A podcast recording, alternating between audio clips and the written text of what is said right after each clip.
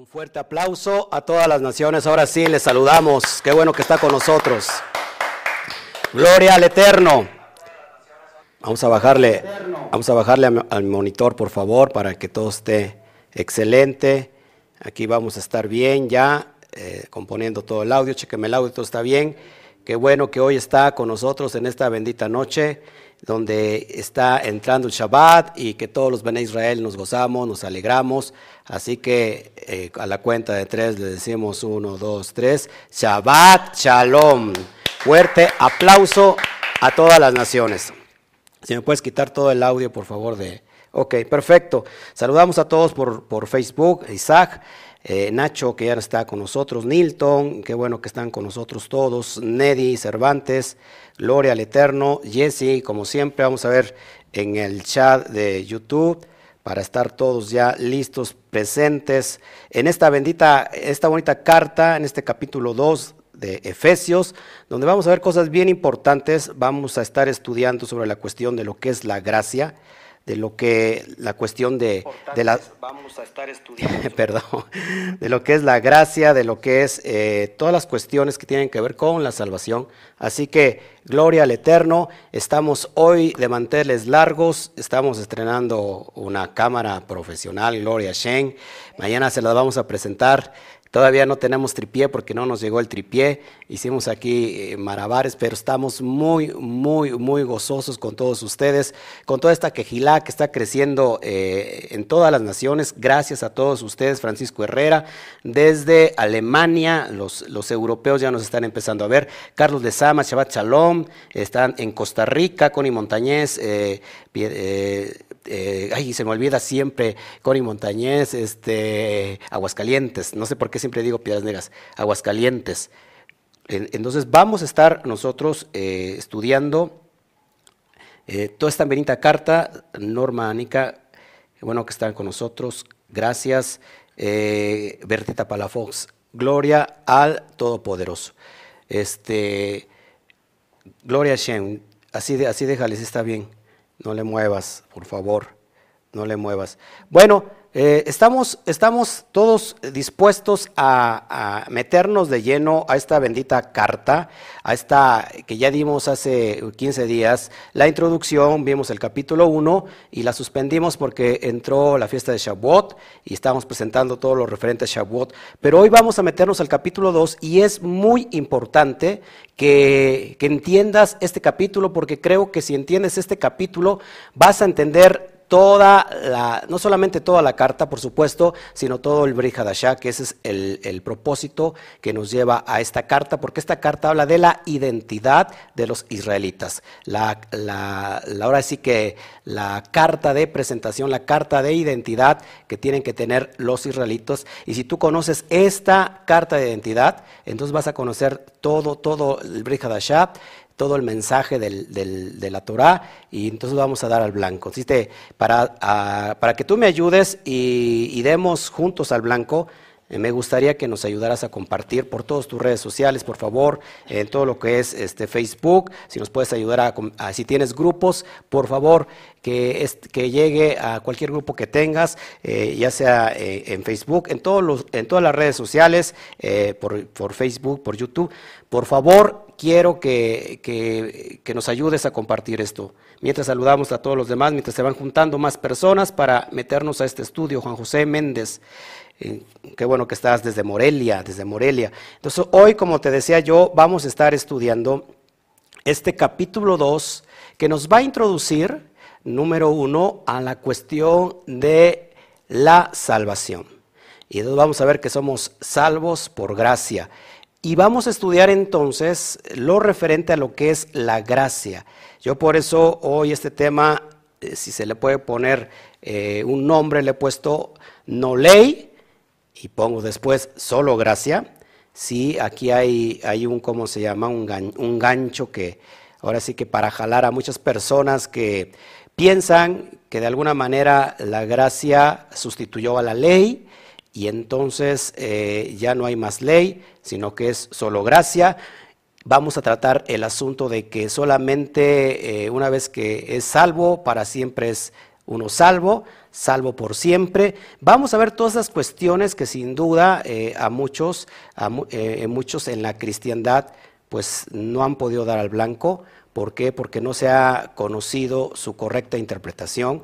Hoy vamos a estudiar el contexto del texto, de, todo el, eh, de toda la carta, para que nos vayamos metiendo de lleno. Y por eso me gustaría que, antes de, iniciar todas estas cuestiones, pudiéramos orar, pudiéramos eh, dar al blanco con la oración y que el Eterno eh, nos ayude, que pueda usar mi vida para que pueda llegar a muchas personas, así como a ustedes. Un día llegó un estudio, una palabra a su corazón, ya sea de mi parte o de otra persona, de otro, de otro, de otra quejilá, de otro ministerio. De cualquier modo fue el Eterno quien lo usó a esa persona o me, o me usó a mí. Así que si ya estás de este lado, lo importante es que llegue a más personas. Vamos, acompáñame a orar, por favor. Padre, te doy a ti toda la gloria. Tú que eres grande, tú que eres poderoso, lleno de rajamín, de misericordias. Eh, tu gesed, tu bondad, tu gracia nos ha alcanzado hasta este tiempo te pido que uses mi vida, Padre. Dispongo todo mi ser, mi alma, toda mi neshama, toda mi esencia, toda mi persona.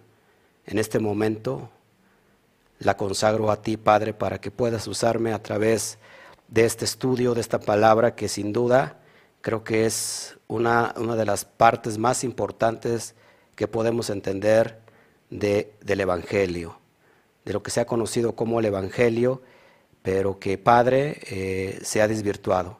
Y vamos a entender en este capítulo la verdad de las Besorot, que son el mensaje de redención, el mensaje de salvación que tienes para tu pueblo y que viene de generación en generación desde Abraham, desde Isaac y desde Jacob hasta hoy en día cada uno de nosotros. Así que te pido, Padre, que tomes el control, que tu Ruaja Kodesh tome el control y pueda él diseminar, esparcir la semilla entre todas las naciones, para que Efraín sea levantado, Padre.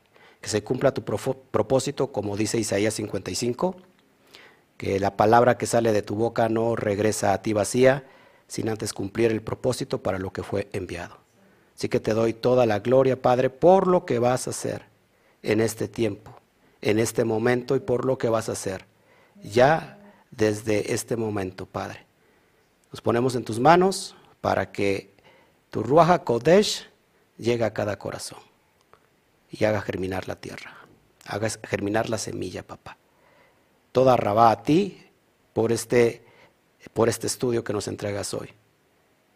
Amén, amén y amén. Bueno, mis amados hermanos, bien importante que hoy estar estudiando esta carta nos llena de muchos propósitos porque la verdad, eh, si no conocemos este concepto, no vamos a poder dar al blanco. Así que, bueno, saludamos nuevamente a todos. Abraham de los Santos está ah, en Oaxaca, Shalom hasta Oaxaca, Abraham.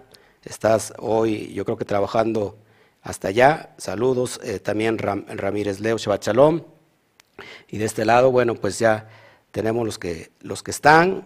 Y bueno, recuerda que hoy tenemos un estudio quizás un poquito largo.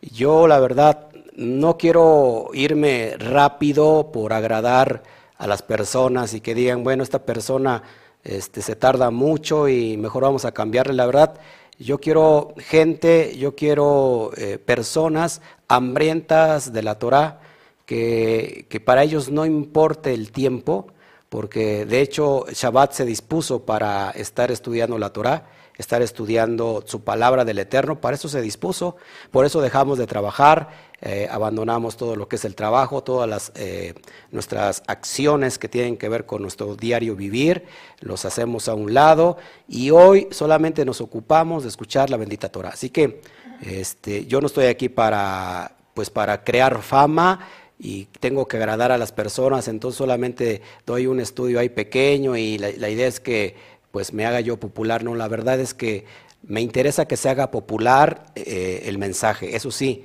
este, pero quiero dar al blanco con todos ustedes. Así que eh, qué bueno que me acompañas. Yo creo que están las personas que de alguna manera nos han seguido y que esto se va a expandir sin duda.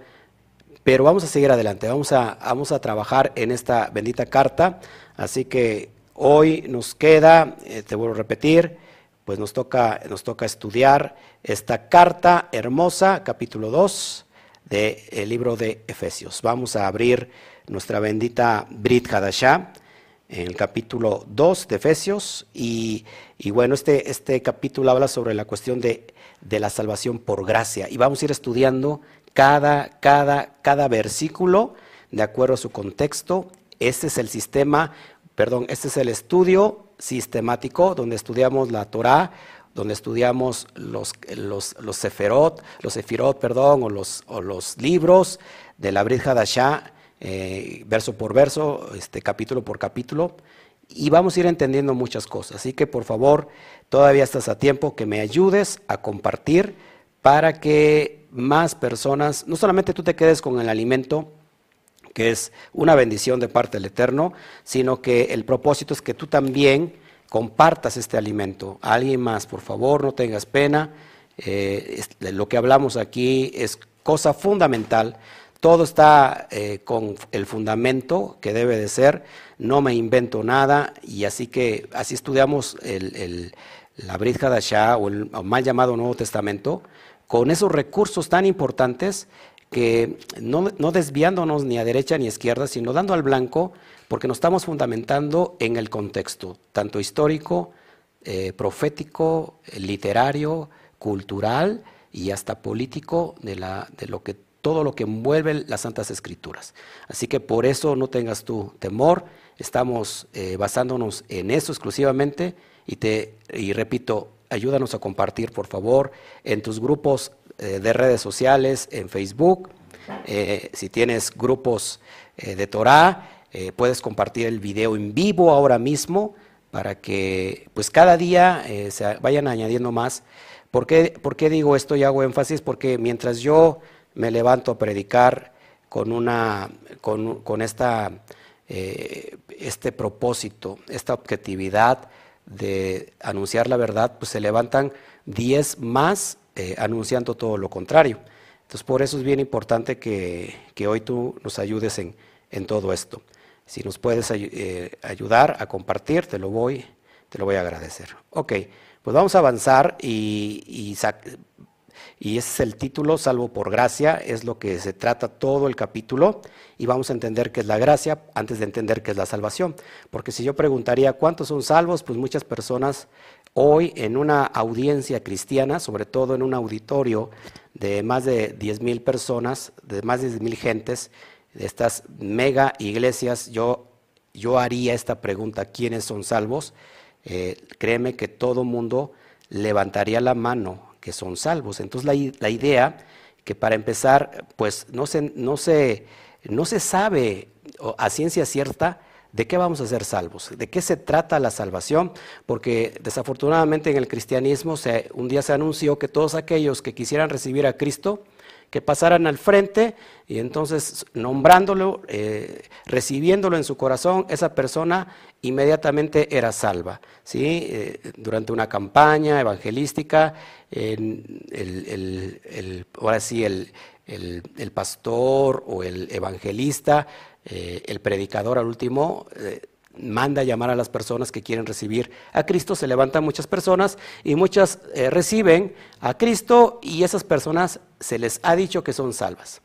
Y ya nunca más, eh, algunos se quedan, por supuesto, otros se, vuelven a su vida eh, normal, pero ellos piensan que son salvos. Lo único que tienen que hacer es algún día regresar a la iglesia, pero ellos ya están determinados que son salvos. Otro que siguen el camino del, Evangelio, en, la cristiandad, pues también ellos saben que son salvos, pero en realidad vamos a, entender a profundidad qué es la salvación.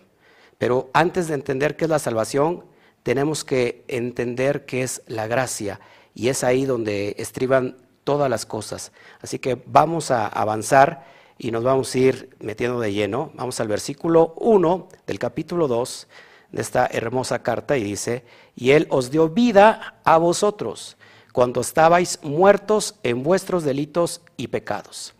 Él os dio vida a vosotros cuando estabais muertos en vuestros delitos y pecados.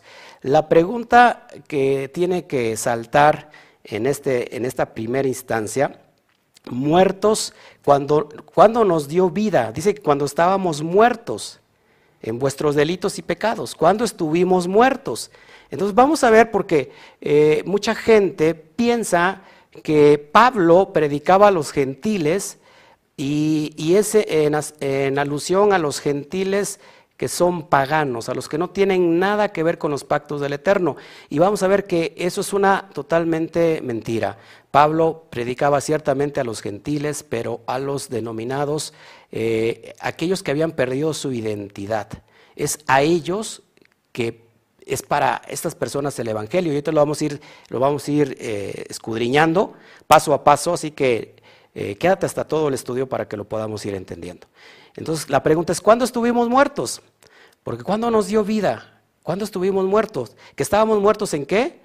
En medio de nuestros delitos y pecados. La, siguiente pregunta es, entonces, ¿cuándo, ¿cuándo transgredimos la Torah? Porque eh, el pecado, el pecado, si mucha gente no sabe o no significa que es pecado, bueno, el pecado, según primera de Juan 3.4, dice que el pecado es transgredir la ley o transgresión a la ley. Transgredir eh, la Torah. Entonces, el pecado es transgresión a la ley. Entonces, la pregunta surgiría, ¿cuándo nosotros transgredimos la Torah? Si este mensaje es enviado a los gentiles paganos, ¿cuándo ellos transgredieron la Torah? Pues nunca, o sea, no pueden transgredir algo que nunca recibieron. No sé si, si están ustedes conmigo. No pueden ellos transgredir algo que nunca recibieron. No pueden ellos, eh, ¿cómo se puede decir? Eh, pues sí, transgredir la Torah o la ley si nunca la recibieron. Entonces, este mensaje es para aquellos que perdieron su identidad. Aquellos que en el 721 antes de Mashiach, con la dispersión que vino de los asirios, de la casa norteña, esto no me canso de decirlo porque creo que es para dar al blanco. Eh, estos que se fueron y perdieron su identidad, es para ellos que transgredieron la Torah. Es decir, cuando estuvieron muertos, con nuestros antepasados, cuando ellos transgredieron la Torah, es para ellos, para este tipo de gentiles, este mensaje. Entonces, el pecado es transgresión a la Torah. ¿Ok? Vamos al verso 2 y vamos a ir entendiendo todo esto. Fíjate cómo dice el verso 2, en los cuales anduviste en otro tiempo siguiendo la corriente de este mundo, conforme al príncipe de la potestad del aire, el espíritu que ahora opera en los hijos de desobediencia. Eh, paulatinamente, Casa del Norte, eh, las ovejas perdidas de la casa de Israel, que es lo que vamos a ver el día de mañana en el capítulo 3, eh, nos habla que estas, estas personas se asimilaron estas diez eh, tribus se asimilaron entre todas las naciones que perdieron toda identidad. Y dice, dice aquí el texto que está diciendo Pablo, en, el cual anduvieron en otro tiempo siguiendo la corriente de este mundo conforme al príncipe de la potestad del aire. Es decir, el espíritu que ahora opera en los hijos de desobediencia. Hay hijos de obediencia y hay hijos de desobediencia. ¿Quiénes son los hijos de desobediencia? Los que andan conforme a los rudimentos del mundo, conforme a la corriente del mundo. Estos son los hijos de la desobediencia o lo que yo he llamado los hijos de la guayaba.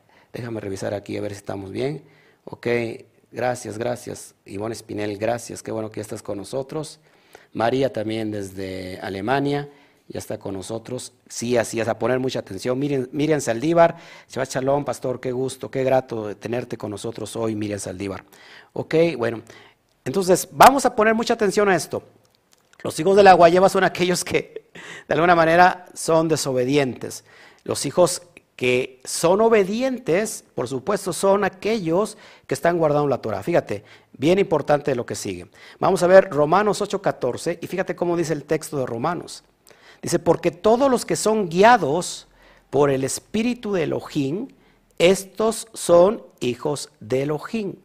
Entonces, una persona que es desobediente no, tiene el, espíritu, no tiene el ruach, no tiene el, el ruach kodesh. El hijo que es obediente es aquel que es guiado por el espíritu, por el ruach, por el ruach Elohim.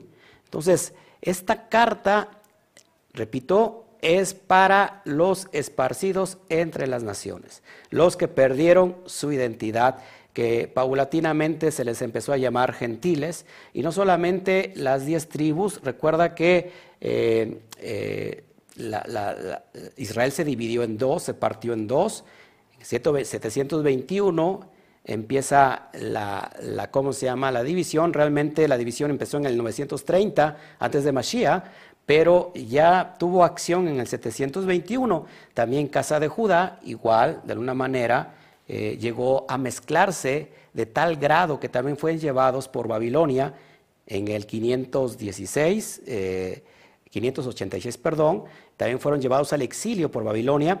Y, llegó un momento eh, que cuando ellos regresaron con Zorobabel, y empezaron a levantar el templo que, está, que lo, había, lo habían tirado Nabucodonosor.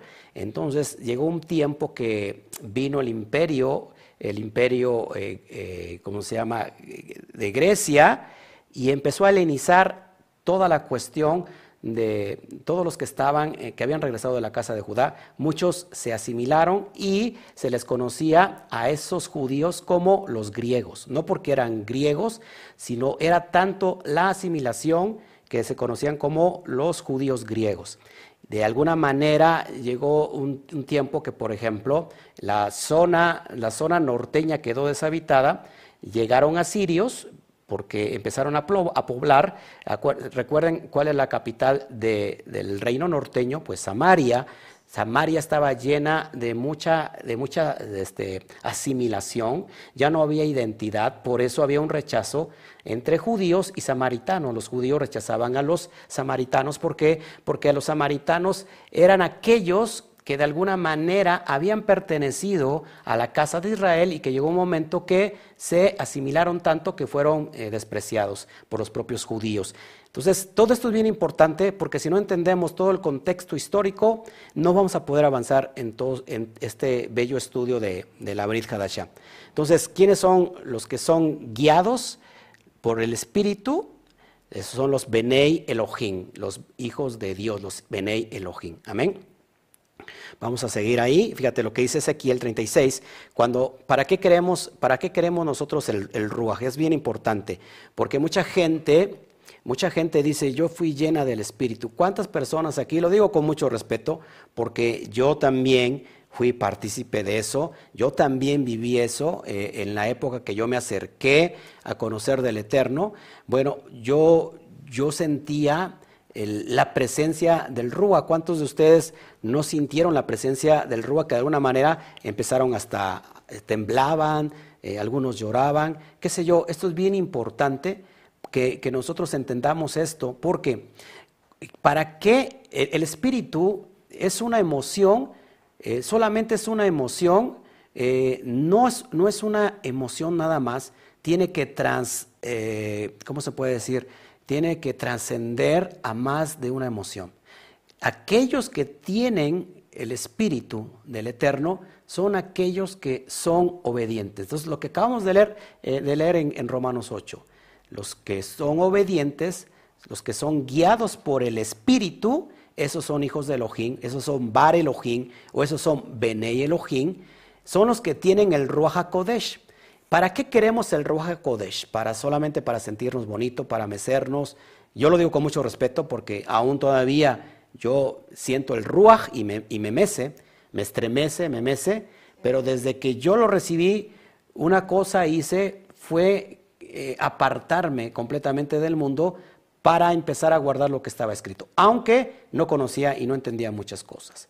El Eterno me llevó, el, Espíritu del Eterno me llevó hasta este grado de entender completamente lo que yo pude sentir aquella primera vez. ¿Para qué era? ¿Para qué queremos el Ruach Elohim? ¿Para qué queremos el, eh, el Espíritu del Eterno?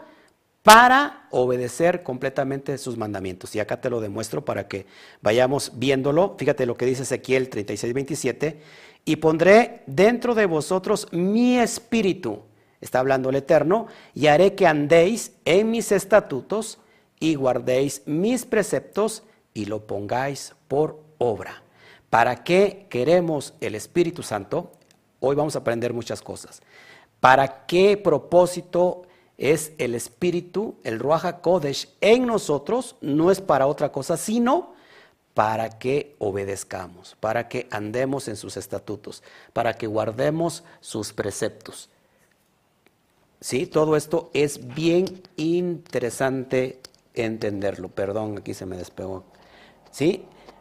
Entonces, por eso es bien importante conocer quién es el autor que escribe la, misiva, la carta, pero sobre todo también conocer a quién les está escribiendo esta carta. Porque si nosotros eh, empezamos a atar cabos, pues lo repito, no es para los gentiles paganos, no es para ellos, es para aquellos que habían identidad, habían perdido su identidad. Ya, ya vimos la introducción, si no la ha visto, vea eh, en mi página de YouTube la introducción a Efesios, ya vimos el capítulo 1 que te va a aclarar mucho la idea. Y, esta carta, lo repito, habla de la identidad, de la verdadera identidad de aquel que se cree un hijo de Dios, un hijo de Elohim, aquel que dice yo soy un hijo de Dios. Bueno, esta es su identidad, aquí va a conocer su identidad porque está hablando del gran misterio que se le revela a Pablo. Amén. Entonces, vamos, vamos a avanzar para que vayamos entendiendo todas estas cuestiones. Al último, eh, prometo estar, eh, ¿cómo se llama? Ver mi, chat y, estar respondiendo a cada uno de, ustedes cualquier duda que, tengamos. Mientras avanzamos, amén. Vamos al verso, al verso 3 para que lo podamos, lo, podamos entender. El verso, el verso 3 dice, entre los cuales también todos nosotros vivimos en otro tiempo en los deseos de la carne, haciendo la voluntad de la carne y de los pensamientos, y éramos por naturaleza hijos de ira, lo mismo que los demás. Entonces, una persona que, que por gracia es restaurada, es injertada a Israel para ser salvo, esta persona no tiene que seguir viviendo en los deseos de la carne. En otras palabras, ¿qué es, qué es en los deseos de la carne? Apúntalo en el hebreo, es Yetzer Hará. La palabra Yetzer Hará es mala, la mala inclinación. Aquello que nos lleva, que está dentro de nosotros y que nos induce a cometer pecado. Nos lleva a hacer las cosas que son contrarias a la voluntad del Eterno. Eso se le conoce como la voluntad de la carne. Y de los pensamientos, dice, y éramos por naturaleza hijos de ira, lo mismo que lo demás. ¿Por qué hijos de ira? Una persona que ha transgredido la ley, una persona que ha transgredido la Torah, es una persona que es, que es, que es un hijo de ira, no es un hijo de Elohim, es un hijo de ira y es, y, es aquel que, que, la ley lo está acusando porque está transgrediéndola. Y esto es lo, lo, importante que vamos entendiendo, que no, si nosotros nos creemos unos Bene Israel, si somos hijos de Dios, como, decimos, como se dice en la cristiandad, y pretendemos echar a un lado lo que el Eterno dejó estipulado y que, y que no los culpo, la verdad, porque eso es lo que se ha enseñado. La gracia, desde la perspectiva cristiana, es todo lo contrario a la gracia desde la perspectiva de Hashem. Lo repito, la gracia desde la, perspectiva cristiana es todo lo contrario a la perspectiva del Todopoderoso. One more time, lo repito. La gracia desde la perspectiva cristiana es todo lo contrario a la perspectiva de nuestro Padre, de nuestro Abacadosh. Por eso es bien importante que esto lo entendamos. Y una vez que hayamos terminado este estudio, no te queda más que obedecer a lo que está escrito. Ni siquiera que me vas a obedecer a mí, ni siquiera es porque solamente que yo te lo estoy diciendo lo tienes que hacer. No, que pídele al Eterno que abra tu corazón, que esta palabra llegue hasta la, hasta la esencia de tus huesos y que te levantes para obedecer. Tú que estás muerto todavía, en medio de tus delitos y pecados, el, nuestro Abacadosh nos dio vida con el Mashiach. Así que también dice la Torah que hay, que hay de aquel que sabe hacer lo bueno y no lo hace. Es bien importante que vayamos entendiendo todos estos conceptos. Entonces, la carne, acuérdense, no agrada al Eterno. La carne es el Yester es lo que nos lleva al, al, ¿cómo se llama? A estar transgrediendo la ley una y otra vez. Y ahorita vas a entender que la gracia en realidad te lleva a hacer todo lo contrario de lo que es el Yetzer Hará. La, el Yetzer Hará, perdón, la gracia es todo lo contrario al Yetzer Hará. El Yetzer Hará te lleva a pecar, a transgredir la ley, pero necesitas de un don sobrenatural para no transgredir la ley, sino que ahora guardar la Torah. Y eso se llama gracia, y esto es lo que vamos a ver. Entonces, la carne no agrada al Eterno. Vamos, vamos para allá al libro de Romanos, en el capítulo 8. Romanos capítulo 8. Del verso 1 en adelante, hasta el versículo 9. Por favor, y, me voy a ir despacio porque yo quiero que vayamos entendiendo todo esto. A veces me pongo un poco nervioso porque tengo que estar pendiente de, todo. Pero yo, quiero hoy este, irme despacio para dar, dar al blanco. Fíjate lo que dice, esto es bien importante. El, título que tenemos en tu, en tu, Torah, en tu Biblia, en tu Brit Hadashah, normalmente en Reina Valera dice viviendo en el Espíritu. Por, por ahí algo, por ahí, por ahí aclaro algo, porque estoy estudiando sobre Reina Valera, porque es importante llegar a todos ustedes, a toda la cristiandad, eh, y esta misma, esta misma Biblia, aunque ha estado desvirtuada, nos lleva a dar el blanco, al blanco. Cuando la interpretamos en su contexto original. En la misma Biblia, Reina Valera, eh, está, aunque está, repito, algunos textos han sido aumentados, otros eh, han sido desvirtuados. El propio contexto del, Antiguo Testamento, mal llamado Antiguo Testamento, nos da la verdadera eh, interpretación. Dice el verso 1, ahora pues, ninguna condenación hay para los que están en el Mashiach Yeshua. ¿Quiénes son los que están en el Mesías? Los que no andan conforme a la carne, sino conforme al Espíritu. ¿Te acuerdas hace un rato que en Ezequiel vimos que para qué queremos el Espíritu? Una persona que es espiritual, una persona que anda en el Espíritu, es una persona que está guardando en obediencia los preceptos, los misbot, los mandamientos que están estipulados en la Torah. Entonces, aquellos que están en el Mesías, Yeshua, dice, para ellos ninguna condenación hay. ¿Por qué? Porque estos andan no andan conforme a la carne, sino conforme al Ruach, al Espíritu. Sí, porque la ley del Espíritu de vida, en el Mashiach Yeshua, me ha librado de la ley del pecado y de la muerte. Aquí está hablando de dos leyes. La palabra ley, para ir entendiendo estos contextos. La palabra ley, eh, la palabra griega ley que vemos en el Nuevo Testamento, en la Brit Hadashah, es la palabra nomos. Y nomos hace eh, referencia, hace una referencia general al término ley, pero muchas veces se refiere no solamente a la ley divina, sino también hace referencia a la ley del pecado, la ley de, eh, los mandamientos rabínicos, las obras de la ley, eh, ¿qué más? La, la ley de la carne. Estas cuestiones, todo es nomos. Por eso es bien importante que cuando nos encontramos con la palabra ley en el Nuevo Testamento tenemos que ver cuál es el contexto, a qué se está refiriendo, a qué ley. Porque eh, esto es bien importante. Aquí está hablando de dos, ya de dos tipos de leyes. Fíjense, porque la ley del Espíritu, ¿qué es la ley del Espíritu? ¿Se acuerdan? En Ezequiel, si nos ha dado el Padre su Espíritu, ¿para qué? Para que obedezcamos sus mandamientos. Entonces la ley del Espíritu es la ley de la Torah, la ley que viene de la, propia, de la propia boca de Hashem. La ley del Espíritu en el Mashiach Yeshua me ha librado, ojo, de la ley del pecado y de la muerte. ¿Cuál, ¿A qué ley se está refiriendo? Pues a la ley del pecado. La ley de la carne.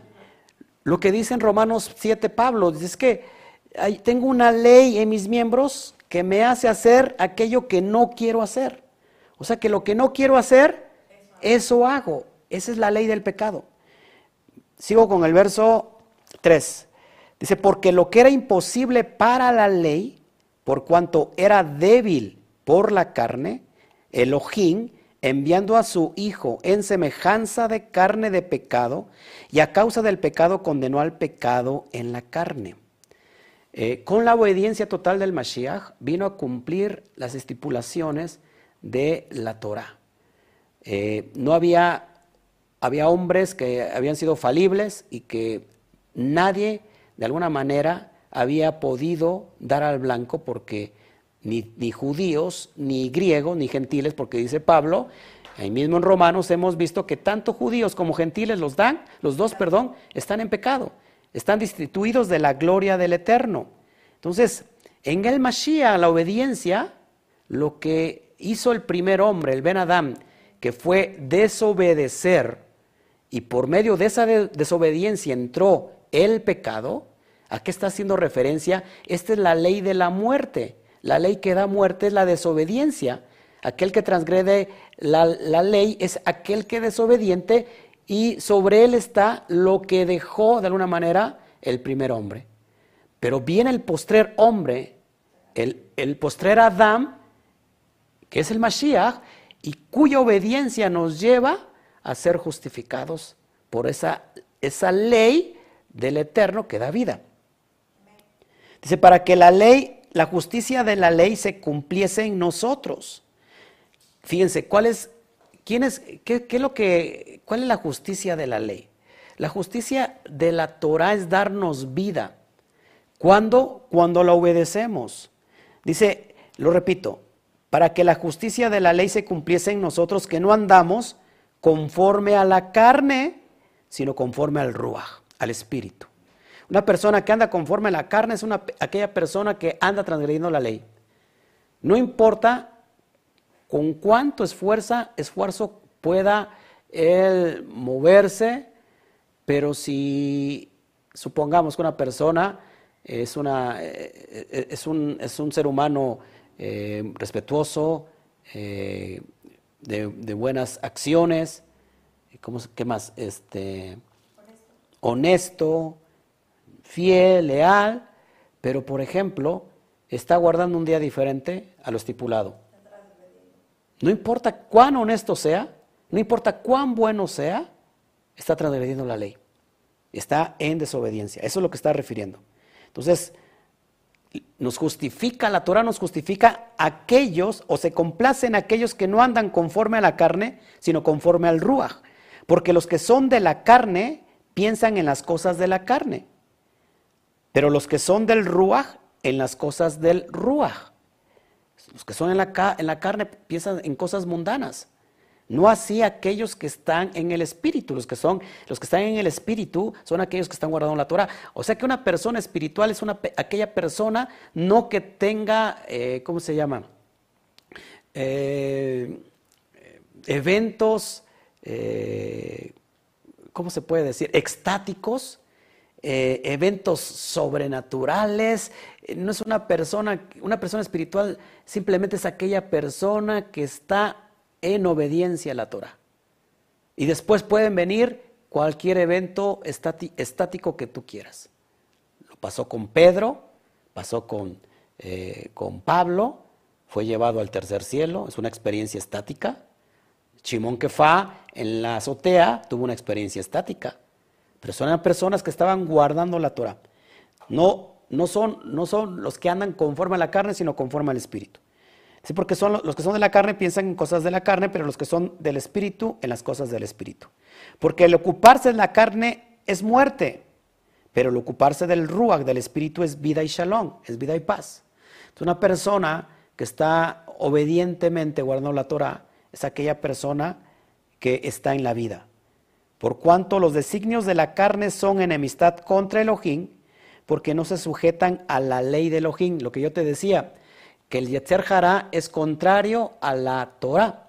a la ley del eterno. La ley del pecado, la ley de la carne, es contrario a la ley del eterno, a la ley divina. Lo repito, por cuanto los designios, versículo 7, de la carne son enemistad contra Elohim, porque no se sujetan a la ley de Elohim, ni tampoco pueden. Y los que viven según la carne no pueden agradar a Elohim. Por eso es bien importante que nosotros que antes, dice el verso 3, vivíamos en otro tiempo en los deseos de la carne, haciendo la voluntad de ella misma de la carne, y estábamos propensos a la ira venidera en el tiempo postrero. Ahora ya no estamos viviendo bajo estos preceptos. No sé si me van entendiendo. Eh, es bien importante eh, conocer todos estos términos. Gálatas capítulo 5 nos habla de las, de las obras del Espíritu, perdón, de los frutos del Espíritu y nos habla, nos habla también de las obras de la carne. La carne no puede tener frutos, el Espíritu sí puede tener frutos. La carne no puede tener frutos, la carne tiene obras. Y estas son las obras de la carne. ¿Sí? Eso es bien importante que lo vayamos entendiendo para que podamos dar al blanco. Seguimos avanzando, por favor, verso 4 dice, pero Elohim, que es rico en misericordia, por su gran amor con que nos amó. ¿Cuándo nos amó? ¿Cuándo nos amó? ¿Por qué dice que, que nos amó en pasado? Bueno, tienes que ver el capítulo 1, donde hablamos de la predestinación, de quiénes son los que fueron predestinados desde antes de la fundación del mundo, para que puedas entender que Él ya nos había amado cuando estaba creando todas las cosas en el Mashiach. Entonces, pero Elohim que es rico en misericordia, en Rajamín o en Rajen, por su gran amor con que nos amó, verso 5, aún estando nosotros muertos en pecados, nos dio vida juntamente con el Mashiach, por gracia sois salvos. Estábamos muertos porque nuestros antepasados, esto es bien fácil de entender. Tú puedes decir, pues yo ni conocía la ley, yo ni conocía la Torah. ¿Cuándo estuve yo muerto? ¿Por qué, esa ley es, va contra mí si yo ni conocía la ley? O a lo mejor tú estás diciendo, pues yo ni conozco la Torah. Eso es muy fácil entenderlo. ¿Cómo, cómo es este asunto? Nuestros antepasados transgredieron la ley, transgredieron la Torah. ¿Cuándo? Cuando desde el primer punto del becerro de oro, que, nuestro pueblo, nuestros antepasados, nuestros padres, en, esa, en ese Ar Sinaí, en esa montaña de Sinaí, levantaron el becerro de oro y entró la Bodazara, que es la idolatría. Desde ahí se transgredió la Torah. Después, eh, el Eterno les dio una segunda oportunidad y el Eterno no se cansa de darnos segundas oportunidades. Y ese, ese tiempo está marcado en este versículo, que en otro tiempo estábamos muertos nosotros en, ese, en esos pecados, en esos delitos. Pero en alguien nos vino a dar vida. Así como en el primer Adán sopló y puso y tomó del polvo de la tierra y formó al hombre y sopló aliento de vida y fue el Adán, el ser humano, un ser viviente. Y por, esa, por ese Adán, así como en ese Adán que es rescatado, es levantado del polvo de la tierra, en estos postreros tiempos, los huesos secos que habla Ezequiel, el, profeta Ezequiel, en el capítulo 37, el valle de los huesos secos, donde este, este Adán manifestado en todos los esparcidos entre las naciones, en, todo, en todas las doce tribus, porque no solamente son las diez, mayormente las diez porque fueron los que perdieron su identidad, pero aún en día hay muchos judíos que también perdieron su identidad de casa de Judá y van a ser levantados como ese primer Adán y, van a recibir el soplo, el soplo del Eterno utilizando al Mashiach, al propósito mesiánico. Es por eso que nos, da vida, nos dio vida juntamente con el Mashiach. Por gracia sois salvos. ¿Por qué? No porque no lo merezcamos. Nadie puede decir aquí, yo me merezco la salvación, yo me merezco esto, yo me merezco aquello. Yo la verdad es que soy merecedor de la salvación.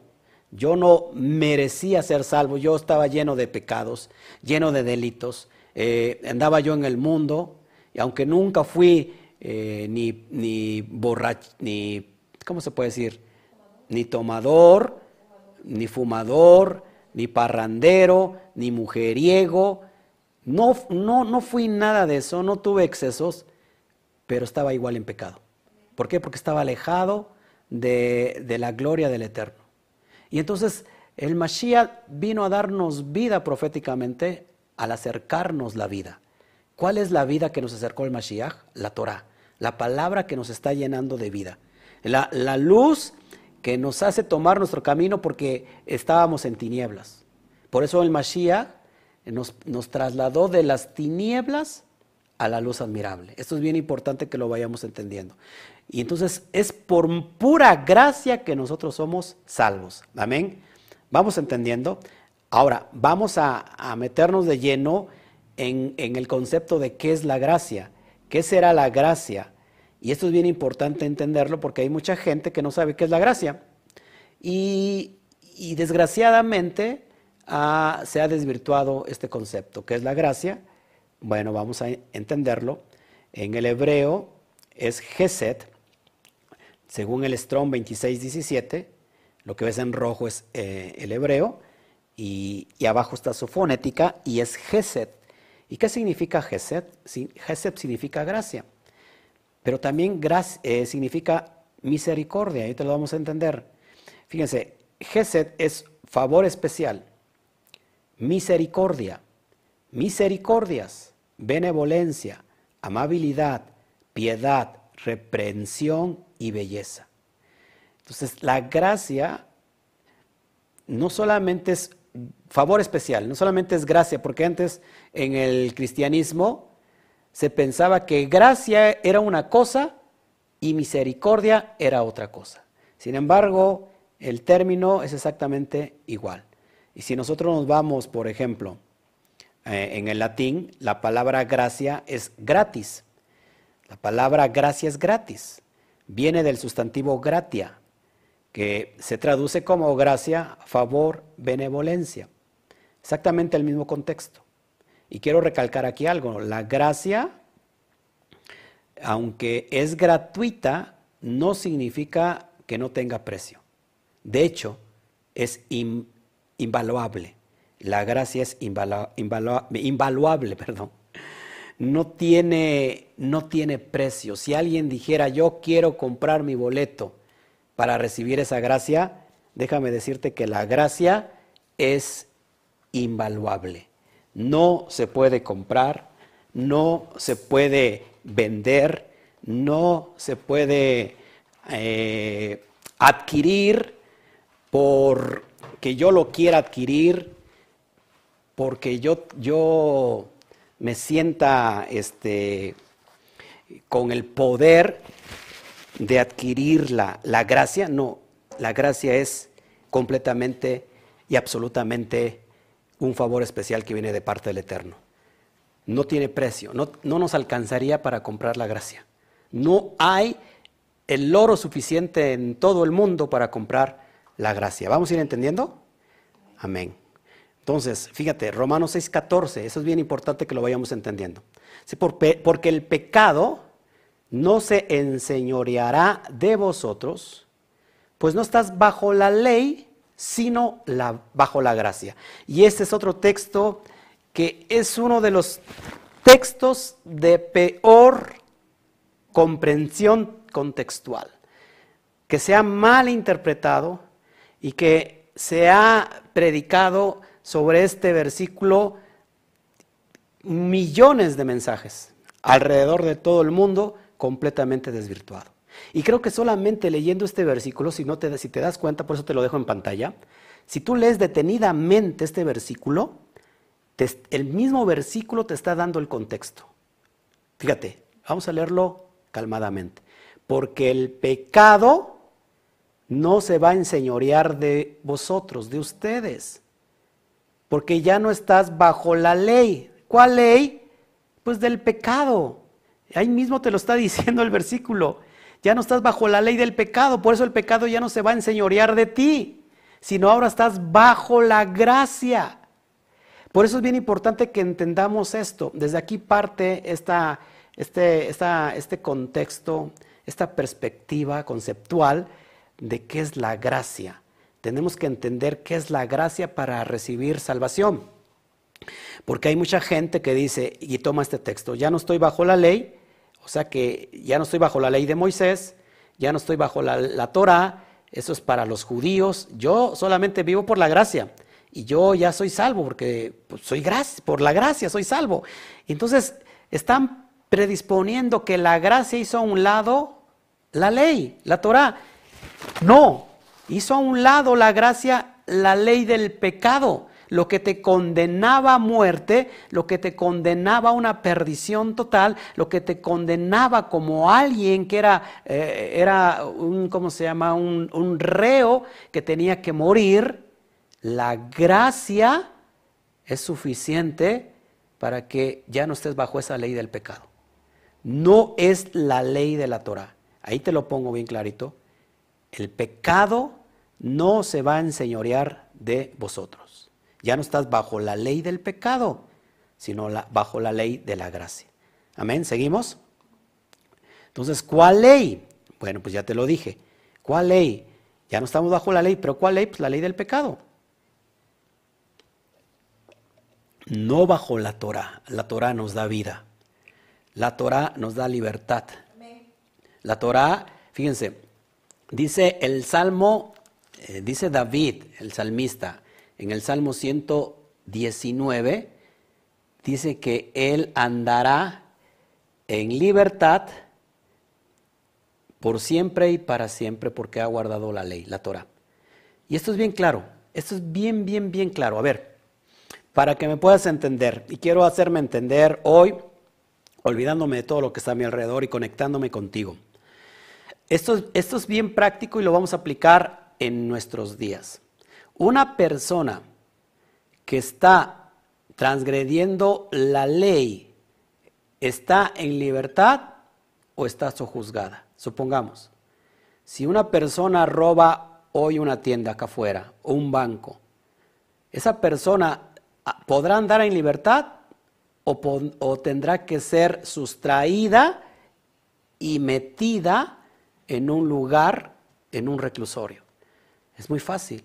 La persona que ha transgredido la ley, esa persona está condenada a que esa, esa ley lo, lo meta preso. Una persona que está guardando la ley puede andar en libertad por la calle, porque no hay nada que lo pueda perseguir, no hay nada que lo pueda acusar. En realidad, la ley te da libertad, la ley te da vida. La persona que no está bajo la ley que no está guardando la ley, en realidad lo hace esclavo del mismo sistema. No sé si me explico, es muy fácil, es muy fácil entenderlo. Amén. Fíjate, otro verso bien importante. Vamos a Romanos 6, 1 y 2. ¿Qué pues diremos? ¿Perseveraremos en el pecado para que la gracia abunde? En ninguna manera, porque los que hemos muerto al pecado, ¿cómo viviremos aún en él? Entonces muchas personas dicen, bueno, pues es solamente la gracia, la ley ya no. Entonces la gracia te permite pecar, la gracia te permite matar. Entonces si ya no hay ley, pues ya tampoco nada te puede acusar. Puedes matar, puedes robar, puedes delinquir, puedes hacer esto, puedes hacer aquello. ¿Quién te va a acusar? Y Pablo dice, hey, ¿qué pues? Diremos, vamos a perseverar en el pecado porque ¿La gracia abunda? En ninguna manera, porque los que hemos muerto al pecado, ¿cómo vamos a vivir aún en él? Entonces, mucha gente dice, es que es por la fe. Romanos 3.31 te lo dice, es bien fácil. Romanos 3.31, hablando sobre la cuestión de nomos, dice, por, por lo cual por la fe desechamos la ley, desechamos la Torah, en ninguna manera, sino que confirmamos la ley, confirmamos la Torah.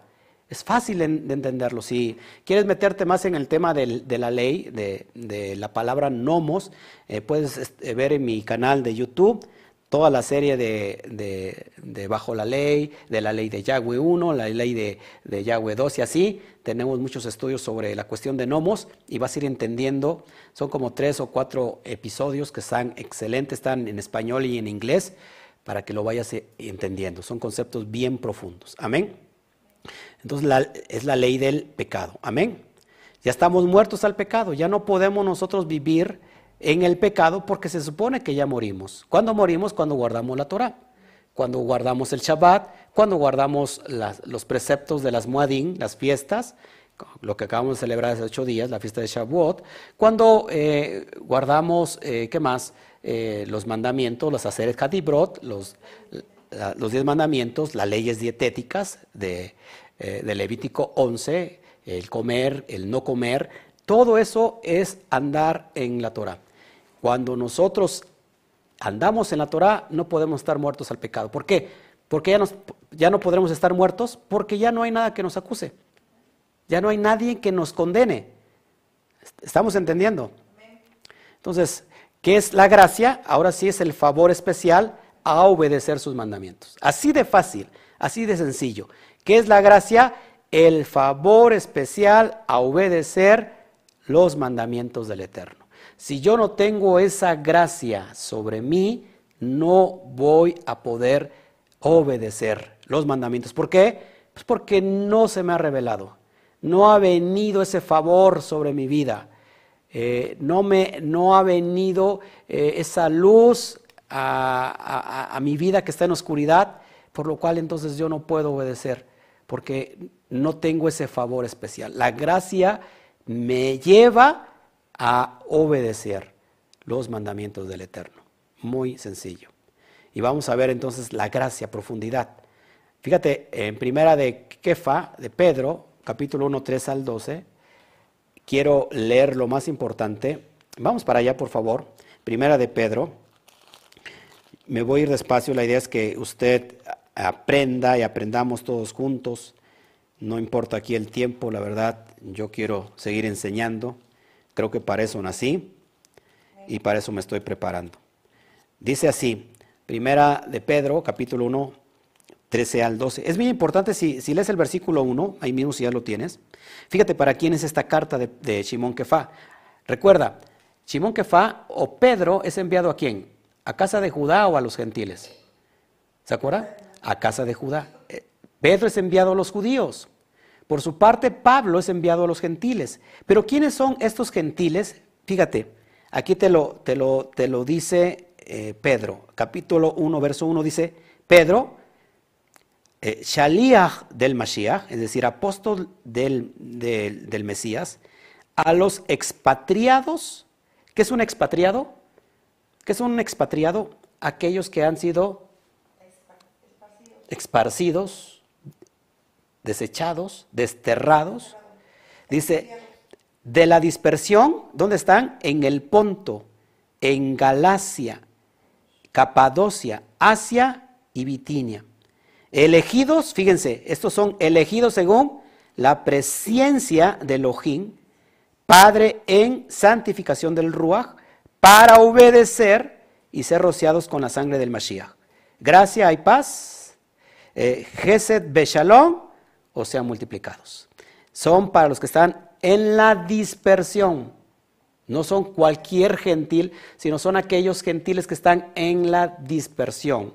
Y por ahí, Galacia, viene la palabra galut. Galut en hebreo significa los que están expatriados, dispersos. Es bien importante eso. Pero vamos a leer el verso 3.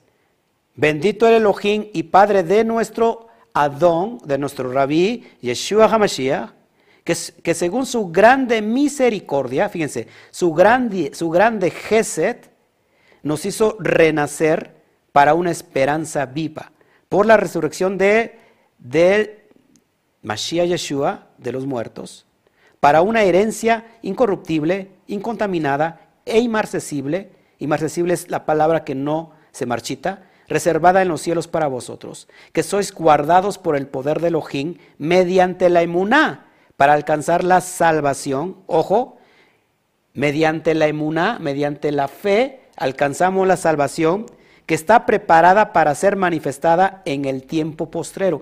¿Cuándo se va a dar la salvación? En el tiempo postrero.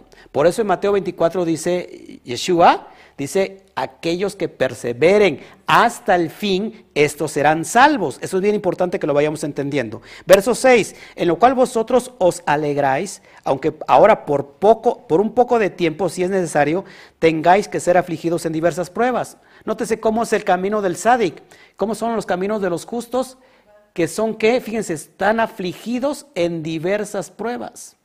Un un mensaje cristiano es aquel que te lleva que ya no vas a tener nada, que vas a vivir, perdón, no vas a tener nada de problemas, vas a vivir en medio de, nubes eh, celestes, en algodones y que todo va a ir bien. Aquí Simón Kefa dice, aquellos que todavía están ¿qué? en diversas pruebas, es bien importante. Tengas que ser afligidos en diversas pruebas, verso 7, para que sometida a prueba vuestra fe, ojo, la, la fe de los Kedoshim, la fe de los santos, la fe de los elegidos, la fe de los Bene Israel, tiene que ser sometida a prueba. Mucho más preciosa que el oro, el cual, aunque perecedero, se prueba con fuego, se hallada en, alabanza, gloria y honra cuando sea manifestada, manifestado Yeshua HaMashiach, a quien amáis sin haberle visto, en quien creyendo, aunque ahora no lo veáis, os alegráis con gozo inefable y glorioso Fíjate lo que dice el verso 9. Dice, obteniendo el fin de vuestra fe, que es la salvación de vuestras almas. Los profetas, verso 10, esto es importante, los profetas que profetizaron de la gracia destinada a vosotros, inquirieron y diligentemente indagaron acerca de esta salvación. Los profetas que profetizaron. ¿Qué profetizaron los profetas cuando dice Pedro? ¿A qué profetas se está refiriendo? A los profetas del Antiguo Testamento, y te lo vamos a ver. Verso 11, escudriñando que qué persona y qué tiempo indicaba el espíritu del Mashiach que estaba en ellos, el cual anunciaba de antemano los sufrimientos del Mashiach y las glorias que vendían tras ellos. Acuérdate que el concepto mesiánico hay un, un Mashiach ben Yosef y un Mashiach ben David. ¿sí? El, el Mesías que sufriente y el Mesías eh, príncipe, el Mesías que, que viene a gobernar. Sigo leyendo. Verso 12. A esto se le reveló que no para sí mismos, sino para nosotros, administraban las cosas que ahora os son anunciadas por los que os han predicado el Evangelio, que es el Evangelio, las Besorot, el mensaje de salvación, las promesas de redención, dice, por el Espíritu Santo, por el Ruach HaKodesh, enviado del Shamaín del cielo, cosas en las cuales anhelaban mirar los ángeles. Entonces, hermanos, ¿qué, qué es la gracia que profetizaron los profetas? ¿Cuáles profetas? Pues desde el Antiguo Testamento, que es esta gracia, pues la salvación de nuestras almas. Eso fue lo que profetizó y es el mensaje que se le da al primer profeta de ellos. ¿Cuál fue nuestro primer profeta? Que de hecho es también nuestro padre, Abraham vino, que a él se le profetizó que en, sus, en su simiente serían benditas todas las naciones de la tierra. Y ya vemos a Abraham, a Yitzhak, a Jacob y todos los profetas que anunciaban exactamente las mismas cosas. Vamos a leer esto. Entonces, ¿qué, qué hallaron, por ejemplo? Los hombres en la antigüedad, los hombres de Elohim, los hombres de Dios, ¿qué hallaron? ¿Qué hallaron los hombres en la antigüedad de parte del Eterno? Pues vemos que Noah halló gracia. O sea que la gracia no es exclusiva del Nuevo Testamento. La ojo aquí, la gracia no es exclusiva del Nuevo Testamento. La gracia no es exclusiva de la Brit Hadashah. La gracia no es exclusiva solamente del tiempo del Mashiach. La gracia estaba estipulada desde el primer hombre, pero el primer hombre desechó la gracia. Pero fíjate lo que halló Noah. Noah halló gracia, eso lo vemos en Génesis 8. Abraham halló gracia, Génesis 18.3. Jacob halló gracia, Génesis 35. Moshe también halló gracia, lo vemos en Éxodo 33.12. Gedeón, en jueces 6.17, vemos que halló gracia.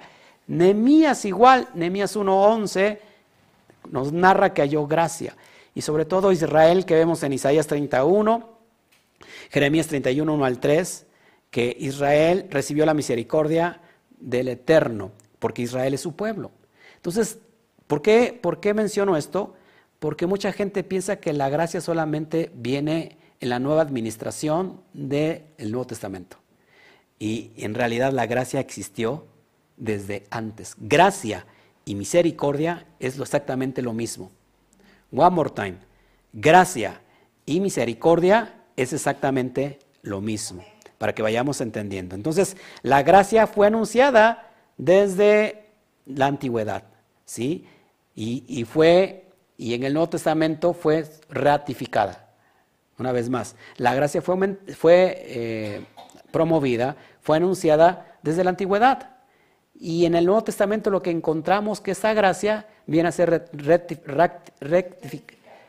ratificada, viene una vez más a ser confirmada en la palabra, confirmada con el Mashiach. Amén. Esto es bien importante que lo vayamos entendiendo. Verso 6. Y juntamente con él nos resucitó, con el Mashiach nos resucitó y asimismo nos hizo sentar en los lugares celestiales con el Mashiach Yeshua. ¿Cuándo nos resucitó? Cuando gracias a la obediencia del Mashiach, la muerte que estipulaba por el pecado, esa muerte no pudo hacer nada con el Mashiach. Así que el Eterno lo levantó de la muerte, porque la muerte, ni la muerte podía acusarlo. ¿Por qué? Porque no había pecado, no había transgresión de la Torah en el Mashiach. Fíjate, dice Efesios 1.4, según nos escogió en él antes de la fundación del mundo, que eso ya lo vimos en el, en el capítulo 1, solamente para traerlo eh, de remembranza y que lo recuerdes un poquito, eh, porque dice que nos sentó con él, nos resucitó y así mismo nos hizo sentar en los lugares celestiales. Pues aquí es muy fácil de entenderlo. Si vamos a la explicación SOT, a la explicación profunda del texto de la Torah y podamos entenderlo. Esto ya lo vimos en el capítulo anterior, lo repito en el capítulo 1, y te enseñé la palabra Bereshit, que Bereshit es, eh, se traduce como en el principio y es como inicia nuestra Torah. En el principio creó los cielos y la, Elohim creó los cielos y la tierra. La palabra en el principio que es Bereshit, eh, subrayado en rojo, eh, vimos el significado profundo de la pictografía y en realidad todos estos símbolos que tú ves eh, son las letras hebreas antiguas, arcaicas, eh, eh, con que se escribió la Torah.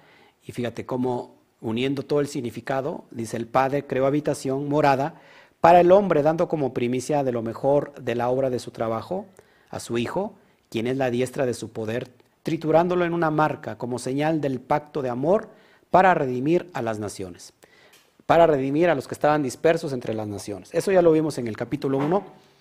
Eh, estúdialo, eh, si no lo has visto, te recomiendo que lo veas para que puedas entender esto que te estoy diciendo. Entonces, solamente para, para dar el contexto de que con Él nos sentó en los lugares celestiales. ¿Cuándo nos sentó?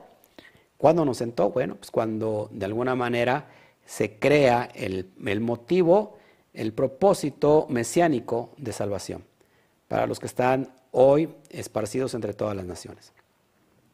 Versículo 7.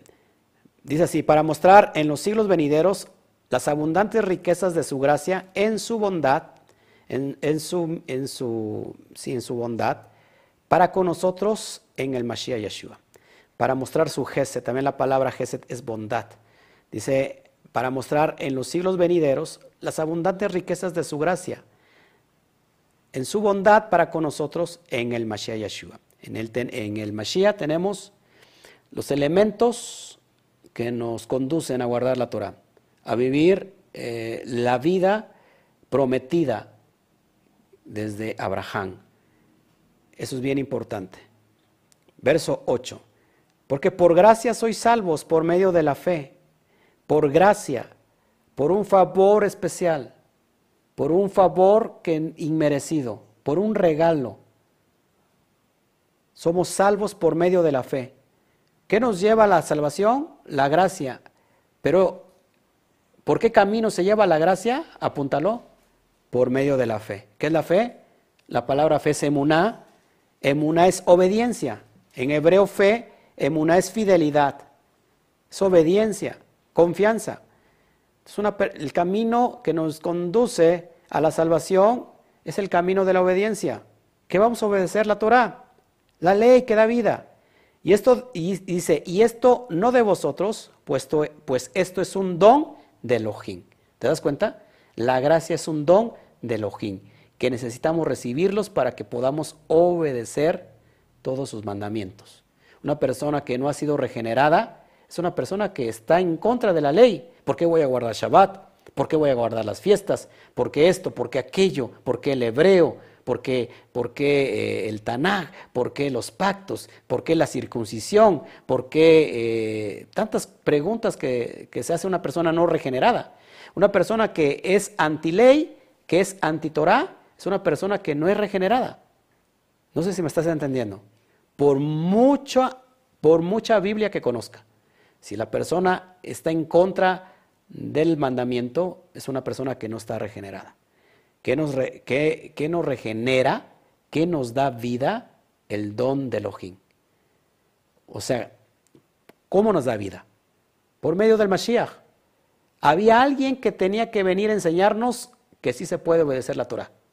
Había alguien que tendría que venir a enseñarnos que sí se puede guardar los pactos, que se puede eh, guardar los mandamientos y que aparte sean un deleite.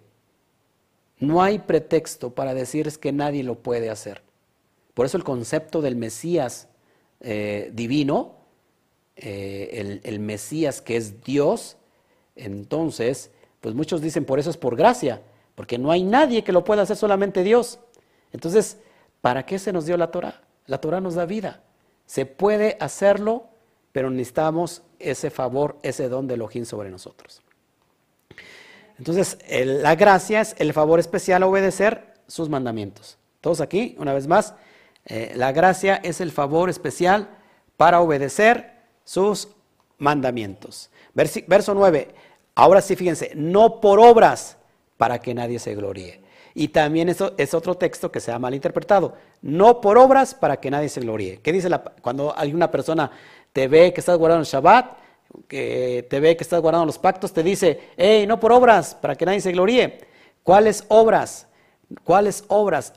Nadie se puede eh, ganar la salvación, la vida, por sus propias obras. Este es un don de parte del Eterno para que nosotros guardemos determinadamente sus mandamientos. Muy fácil de entender. Verso 10. Porque somos hechura suya. Acuérdense que nosotros somos hechos a imagen y semejanza de, Elohim. Creados, fíjense, en el Mashiach Yeshua, ¿para qué? Para buenas obras, las cuales Elohim preparó de antemano para que anduviésemos en ellas. ¿Cuándo lo preparó de antemano? Desde la creación. Cuando estipuló la Torah, la Torah es la ley que está en los cielos, en los Shamaín. Por eso la Torah es el reflejo de, de, lo que está en los cielos. Ese es el camino. Por eso dice el profeta Jeremías, Preguntad por las sendas antiguas cuáles son, cuál es el buen camino y andar por él. Y van a hallar descanso para su alma. Van a hallar descanso para su alma. Entonces, el buen camino es la Torah.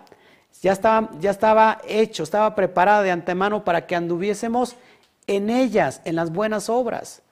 ¿Sí? En la obediencia de la Torah. Fíjate lo que dice Romanos 2.13 porque no son los oidores de la ley los justos ante Elohim, sino los hacedores de la ley serán justificados. Aquí muchas personas se topan, se dan de topes en la pared, topes de cabeza en la pared porque dicen, ya no entiendo a Pablo. Por un momento me dice que tengo que guardar la ley, por otro, por otro lado me dice que no, que ya no está bajo la ley, eh, ya no sé ni qué pensar ni qué hacer es muy fácil de entender. Tienes que entender que, la palabra ley en el griego nomos no siempre hace referencia a la ley divina, nomos hace referencia también a la ley del pecado. Nomos hace referencia también a las obras de la ley. ¿Qué son las obras de la ley? Las leyes rabínicas, los mandamientos de los hombres sobre la propia Torah. Y lo repito, esto es bien importante que lo entiendas. Romanos 2.13 dice, porque no son los oidores de la ley los justos delante o ante Elohim, ante Dios, o sea, aquellos que están estudiando, están, están recibiendo, están escuchando la ley, la Torah, cada domingo, cada sermón. Esos no son justificados. ¿Quiénes son los justificados? Los que son hacedores de la ley, los que la llevan a cabo, los que la ponen por obra. Bien importante todo esto, hermanos. para que no nos, no nos desvíen del propósito verdadero. Santiago 2.14, también esto me encanta. Santiago 2.14 dice así, hermanos míos, ¿quién es Santiago? Jacob, el hermano menor del, del Mesías. Jacob Hasadik, que se le ha puesto Santiago, se le puso Santiago, es Jacob, dice, hermanos míos, ¿de qué aprovecha si alguno dice que tiene fe y no tiene obras? ¿Podrá la fe salvarle? ¿Qué, qué es este contexto? Aquellas personas que dicen yo soy, yo soy justo, yo soy salvo por la gracia y obedecen la ley, no, esa ya no es para mí. ¿Guardas el Shabbat? No, el Shabbat ya fue cambiado. ¿Cuándo? ¿Guarda las fiestas eh, que están estipuladas en la Torah? No, porque son para los judíos. Entonces dice Pablo, dice Jacob, ¿acaso si tu fe no tiene obras, podrá tu fe salvarte? La fe misma, la fe solamente, porque la fe se ha, se ha eh, mal entendido como el contexto de fe que es creer. Mi fe es simplemente creer, la fe no es simplemente creer. La fe tiene que ver, la fe tiene que ver con la obediencia a la Torah. Esa es la fe, no es creer, porque los demonios creen y tiemblan. Si tú crees en Elohim, bien haces, dice Jacob, los demonios creen y tiemblan. Verso 15, creo que está, creo que está ahí. Ok. Verso 17 al 18. Fíjense, bien importante que, que estemos estudiando todo esto bajo contexto. Si no estamos bajo contexto, pues estamos simplemente predicando bajo pretexto. Creamos pretexto y ya se vuelve... Pues, sacamos un texto de contexto, se vuelve pretexto y ya pues nos desvirtuamos completamente de la fe. Dice, sigue diciendo Santiago, así también la fe, si no tiene obras, es muerta en sí misma. Es decir, si tú tienes fe, pero si no tienes obras de la fe, ¿qué son las obras de la fe? ¿Qué serán las obras de la fe? ¿Tendrá, ¿La fe tendrá obras? Sí, cuando tú la pones por obra. Cuando eres obediente a la Torah, estás teniendo obras. Pero si, no tiene, si tu fe no tiene obras, en sí es muerta en sí misma. Fíjate lo que dice el, el verso 18. Pero algunos dirán, algunos dirán, tú tienes fe y yo tengo obras. Fíjate lo que dice Jacob, muéstrame tu fe sin tus obras y yo te mostraré mi fe por mis obras. Lo mismo que dice Rabshaul. No son los oidores de la ley los que serán justificados delante del Eterno. Los hacedores de la ley serán justificados delante del Eterno. Impresionante esto. Verso 11. Y, y, aquí nos vamos a meter en un rollo bien profundo de la circuncisión. Muchas personas están enseñando que la circuncisión ya no, que eso es para los judíos. Y, yo la, pregunta que yo puedo hacer a la, a la audiencia, ¿la circuncisión es Torah o no es Torah? Tenemos una, una, un formato de medición para entender qué es divino, qué viene de parte del Eterno y qué no viene de parte del Eterno.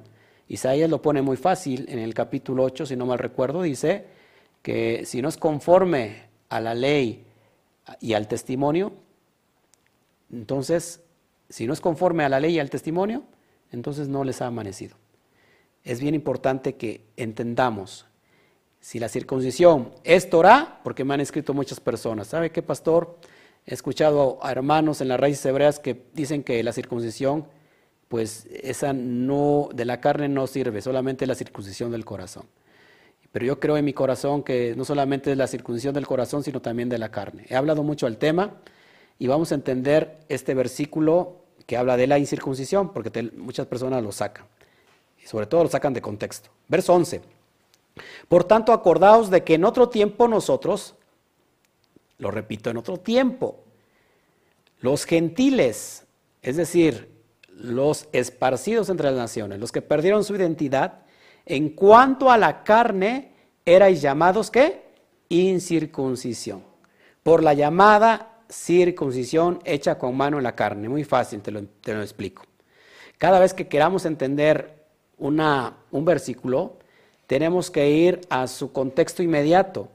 Eh, la palabra que versa y circuncisión, tenemos que ir a, qué es la palabra griega, porque la misma palabra griega te va a dar eh, su significado correcto.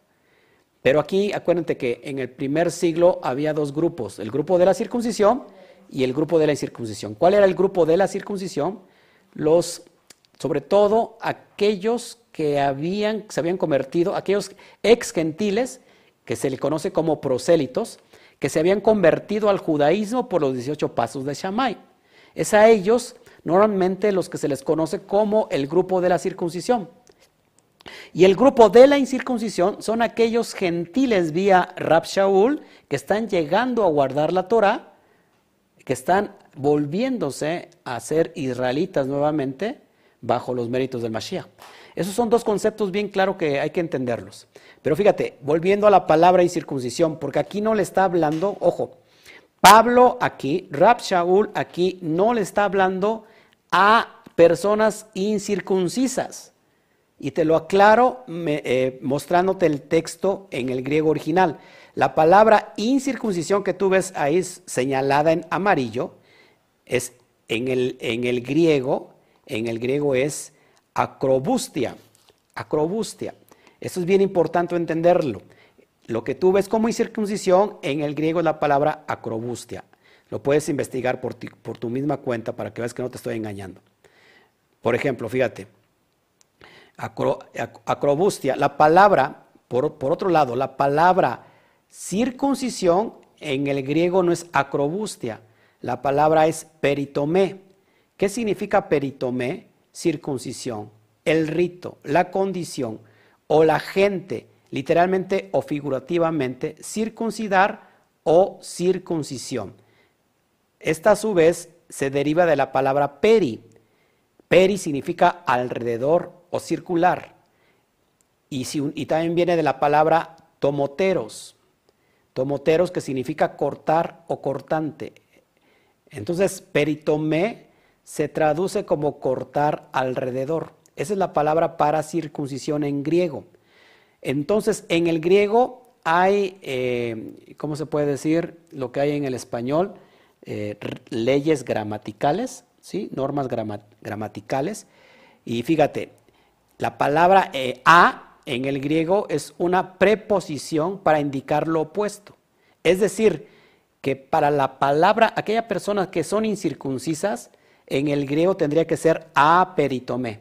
Es decir, aperitomé es sin, sin, circuncisión.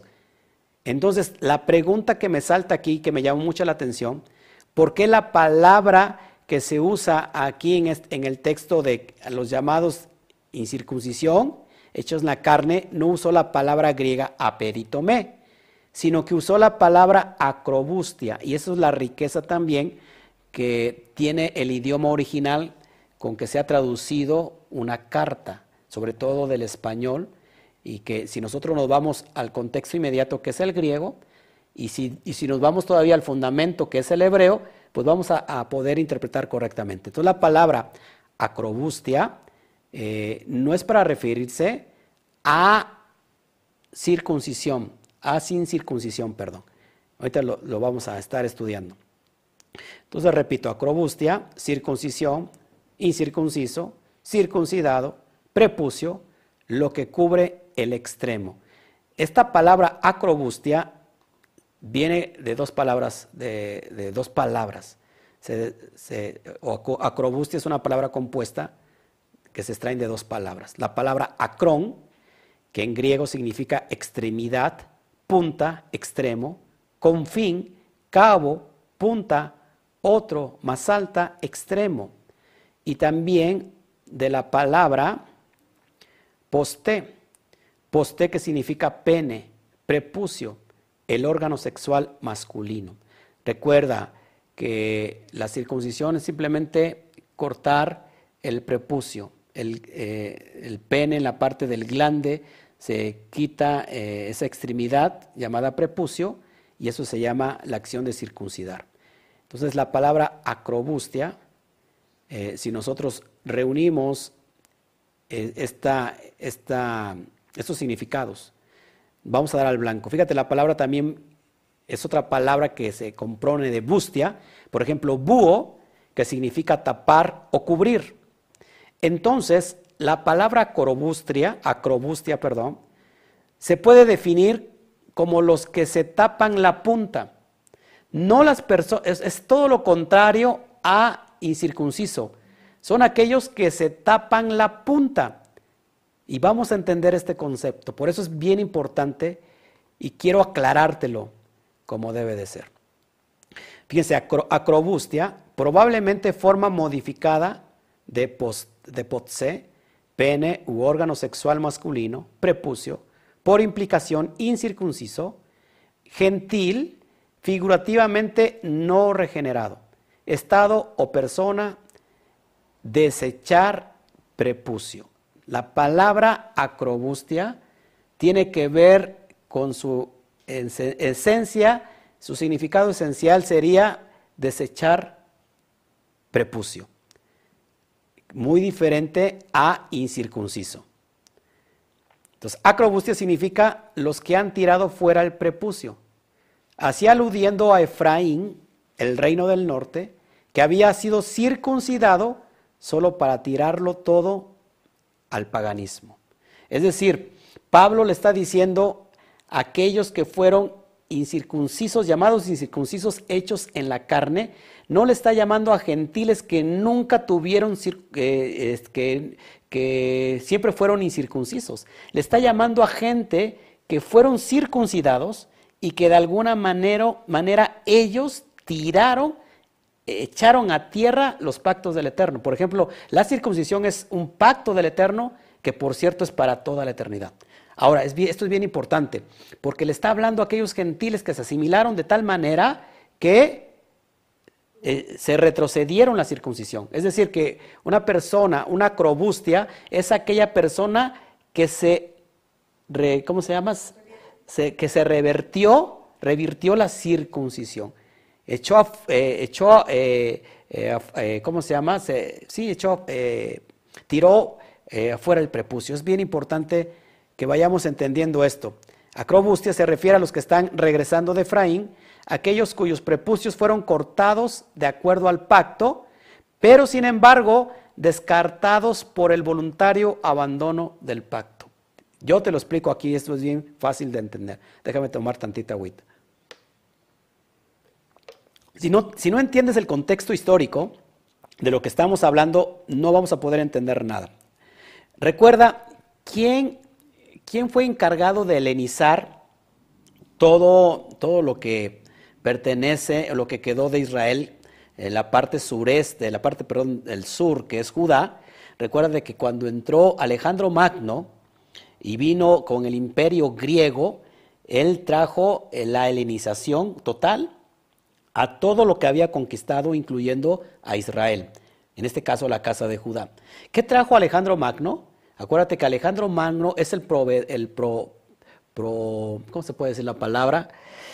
Promotor de, eh, de lo que conocemos hoy como el gobierno, el nuevo orden mundial, que una, una misma moneda, un mismo gobierno, una misma religión. Eso es lo que promovía Alejandro Magno. Alejandro Magno llega un momento de tal helenización, que ya lo repetí, ya lo dije anteriormente, que llegó un momento que judíos mismos se conocían como griegos. No porque fueran, eh, eran griegos, sino que eran judíos que un grado de helenización que se asimilaron tanto que parecían griegos. De hecho, por eso tenemos una, la, la, ¿cómo se llama? La Biblia que se tradujo del hebreo al griego, como la Septuaginta, la Biblia hebrea que se tradujo al griego como la Septuaginta es en honor a este pueblo judío que estaba en Alejandría, sitiados en Alejandría en el 250 antes del Mashiach. Es, estos judíos eran judíos, pero que habían perdido toda, toda su identidad. Es más, habían perdido hasta el idioma hebreo. De tal manera que en el 250 se, se tiene que traducir la Biblia hebrea, me pongo aquí en pantalla para que te lo diga yo, se tiene que traducir la Biblia hebrea a, al griego, porque era tanto la helenización de ese tiempo. Eso lo vemos desde el 250 del Mashiach. ¿Qué encontramos? Que Alejandro Magno había impregnado toda su cultura griega en, en el mismo Israel. Entonces llegó un momento, eh, a ver, ¿qué dejó Alejandro Magno? Alejandro Magno dejó sobre todo los Juegos Olímpicos, dejó los gimnasios. Recuerda que eh, los griegos adoraban el cuerpo humano. Buscaron la forma de trabajar en sus cuerpos para llegar al, modo de perfección, de belleza. Entonces, eh, ¿qué pasaba en el primer siglo ya, en el tiempo del Mashiach y en el tiempo de Pablo? Que había un grupo que se le conocía como el grupo de los sicarios. Si tú no conoces este contexto, hay, cuatro, hay al menos tres grupos importantes los, eh, en, el Nuevo Testamento. Los saduceos, eh, a, ver, ayúdame más, los saduceos que estaban conformados por la élite, la nata, la nata de, la sociedad de, Israel, de los judíos. Y después tenemos, por ejemplo, los, los intérpretes de la Torah, los que se me olvida siempre la palabra, eh, los intérpretes de la Torah. Este, después tenemos, eso es bien importante, los sicarios. Los sicarios, ¿quiénes son, ¿quiénes son los sicarios? Los, ¿Se acuerdan quiénes son los sicarios? ¿Por qué se les llama los sicarios? Los que tenían una, una daga dentro de, sus ropas y, era un grupo eh, eh, extremista que mataba a cuánto, eh, en, este, en este momento, el primer siglo, a cuánto romano pudiera matar, lo mataba. Es bien importante esto, entenderlo, porque en, ya en el primer siglo, todos los, los, los, ¿cómo se llama? Los gimnasios, las personas tenían que entrar desnudas, porque no sabían si dentro de su, de su ropaje llevaban esa daga y que podían matar en este caso a los romanos que estaban ahí. Entonces por eso entraban desnudos. ¿Qué pasaba con los jóvenes? Los jóvenes entraban desnudos, los jóvenes judíos entraban desnudos. ¿Y qué miraban eh, los griegos o los romanos? ¿Qué miraban inmediatamente eh, en un joven que estaba desnudo? La circuncisión. Llegó un momento que estos jóvenes empezaron a qué?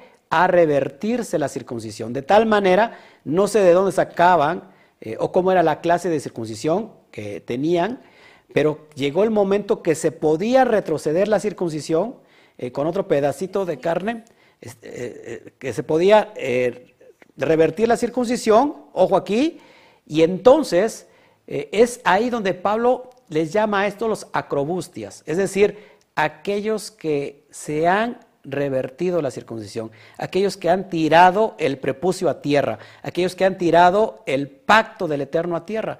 Es aquellas personas que tuvieron identidad, que fueron eh, eh, casa de Israel, que fueron casa de Judá, pero que llegó un momento de tal grado de asimilación que perdieron sus pactos, perdieron la identidad y dijeron, ¿sabes qué? Yo quiero retrocederme la, eh, la circuncisión.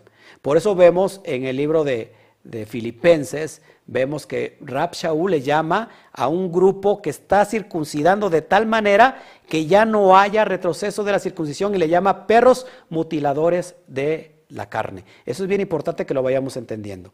Entonces, para, para meternos otra vez en, en contexto. Entonces, acrobustia se refiere a los que están regresando de Efraín, aquellos cuyos prepucios fueron cortados de acuerdo al pacto, pero sin embargo descartados por el voluntario abandono del pacto. Los que hicieron, echaron por tierra todos los pactos. Amén. A ver, los esenios, los, a ver, estamos, tenemos los saduceos, aquellos que no, que no, no eh, creían en la resurrección, los que estaban arriba en la élite, eh, en la alta élite de, de, los judíos, que estaban gobernando sobre todo en el, ¿cómo se llama? En la Corte de Justicia. Después tenemos a los, a los esenios, los esenios que fueron, eran los, anteriormente eran los, los ¿cómo se llaman? Los Juanín verdaderos, que durante el exilio, también se van exiliados, se van a las cuevas del Qumran, y, y, ahí quieren eh, estar en el desierto como en los tiempos antiguos, y esos son los llamados esenios. Después tenemos los eh, no, antes de los celotes tenemos los que se le llamaban hipócritas, los fariseos, los Perushin, eh, eso es, otro grupo, otro grupo, perdón, y, otro, grupo, otro grupo minoritario tenemos los celotes. Los celotes llamados sicarios. Entonces, es bien importante porque Mashiach tenía, tenía dentro de su, de su fila un celote. Tenía sobre todo a, a Esenios. Y esto es bien importante. Me gusta mucho hablar de historia, pero para no hacerlo largo, esto es lo que está haciendo mención Rab Shaul a los llamados incircuncisión, aquellos que tuvieron el pacto de la circuncisión, pero que de alguna manera desecharon, desecharon eh, ese pacto y estaban retrocediéndose la circuncisión. Acrobustia, al contrario de peritomé, se refiere a aquellos que fueron previamente circuncidados, los que lo que les acabo de contar, pero por desobediencia y rebelión total tiraron a tierra sus prepucios, así haciéndose como una persona no circuncidada o como un incircunciso llamado de aperitome, o sea, un gentil pagano. Entonces, una acrobustia es aquel que tuvo pacto y que por su propia eh, desobediencia echó a tierra el pacto y se convirtió en un a peritomé, es decir, en un gentil pagano. Entonces, los acrobustias no son gentiles paganos, son aquellos que tenían pactos, estaban, eh, tuvieron el pacto de la circuncisión, y los aperitomé son los gentiles no, eh, que son paganos, para que vayamos entendiendo. Verso 11. Por tanto, acordaos de que en otro tiempo vosotros, los gentiles, una vez más lo leo, en cuanto a la carne, eran llamados incircuncisión por la llamada circuncisión hecha con mano en la carne. Es decir, los acrobustias, no los aperitomé. Son aquellos que tenían pacto. Verso 12. En aquel tiempo, eso es bien importante, fíjate, en aquel tiempo estos que, que estaban en los pactos y que los desecharon, dicen, en aquel tiempo estabais sin el Mashiach, alejados de la ciudadanía de Israel por eso es, importante que entendamos esto, que no se le está hablando a los gentiles paganos, se le está hablando a aquellos que estuvieron eh, una vez, algún día en el pacto, algún día formaron parte de Israel, pero que se esparcieron entre las naciones, y dice Pablo, que están alejados de la ciudadanía de Israel y ajenos a los pactos de la promesa, sin esperanza y sin Elohim en el mundo. Bien importante entender esto. Daniel 9:7 nos dice esto. Tuya es Adonai la justicia y nuestra, y nuestra la confusión de rostro, como en el día que hoy lleva todo hombre de Judá, los moradores de Jerusalén y de todo Israel, los de cerca y los de lejos, en todas las tierras donde los había echado a causa de su rebelión, con que se rebelaron contra mí.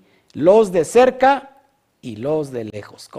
Daniel está profetizando a los de cerca y los de lejos. Daniel, un judío, un profeta judío, está diciendo los de cerca, ¿quiénes son los de cerca? Casa de Judá. Y los de lejos, ¿quiénes son los de lejos? Los eh, Efraín o la casa norteña, la casa de Israel, o las ovejas perdidas de la casa de Israel. Bien importante. Ezequiel 37:11 nos, también nos dice esto, y pereció nuestra esperanza y somos del todo destruidos. Es decir, porque aquellos que estaban alejados de la ciudadanía de Israel, y ajenos a los pactos de la promesa sin esperanza. Y Ezequiel 37 hace referencia a la casa norteña, a Efraín. Dice, y pereció nuestra esperanza y somos del todo destruidos. Eh, también haciendo referencia a casa de Judá. Interesante. Verso 14. Porque Él es nuestra paz. El Mashiach es nuestra paz, nuestro shalom. Que de ambos pueblos hizo qué? Uno. ¿Cuáles ambos pueblos? casa de Judá y casa de Israel, derribando la pared intermedia de separación. ¿Qué es la pared intermedia que vino a revelar, a, ¿cómo se llama? A destruir el Mashiach, a derribar el Mashiach. ¿Qué es la pared intermedia? Lo vamos a estudiar, te lo pongo ahí en pantalla. Esto que tú estás viendo es el Beit Hamidash, lo que se conocía como el templo primero y segundo templo, sobre todo en el tiempo del, segundo templo, en el primer siglo, ya teníamos entendido que en el mismo templo, dentro del templo, se había levantado dos paredes que separaban a los gentiles de los judíos. De hecho, se dice que había eh, anuncios de que estaba prohibido meterse a esta área so pena de muerte. Eso es real, investiguelo, esto, esto, está en la historia. Entonces lo que tuve señalado ahí son, eh, es el atrio donde podían entrar los Ger Sadik. El Ger Sadik, ¿qué es un Ger Sadik? Un, un extranjero de justicia, un justo entre las naciones. O los prosélitos, aquel gentil o ex gentil que se había convertido al judaísmo. Esto estaba eh, en el tiempo del primer siglo, sobre todo eh, eh, en el tiempo de las Shalosh Regalín, de las fiestas de peregrinaje, Pesach, tenemos también Shavuot y Sukkot. Podían venir entre, de entre todas las naciones, pero esa era la parte donde ellos podían estar. Esta es la pared intermedia que hace referencia a Pablo, que fue derribada. Entonces la pared intermedia no es la Torah, sino que la partición artificial que los judíos añadieron ilegalmente al templo, reparado en los días de Zorobabel, separando el atrio de afuera en subdivisiones, incluyendo el atrio artificial de los gentiles. Eso no está instituido en, la Torah. Este atrio no existía en el Mishkan del desierto, ni en el templo de, de Shlomo. Esto fue inventado por las leyes rabínicas. Esta es la partición terrenal que el Mashiach vino a remover para que todos los adoradores verdaderos que entraban al templo del Eterno pudieran ser considerados unos Bene Israel. Por eso vemos en Hechos 2.1 que venían eh, de entre todas las naciones, partos, medos, persas, con toda su familia, lógico, eran judíos eh, que habían nacido eh, entre en, el Asia Menor y sobre todo también aquellos israelitas, Casa del Norte, que estaban regresando. Pero esto es lo que vino a derribar el Mashiach, lo que hace referencia a Pablo. Ahí tienes otra toma y ahí está un poquito más clarito donde se ve eh, lo, que, lo que es esa separación artificial que no viene en, en la Torah de Moshe.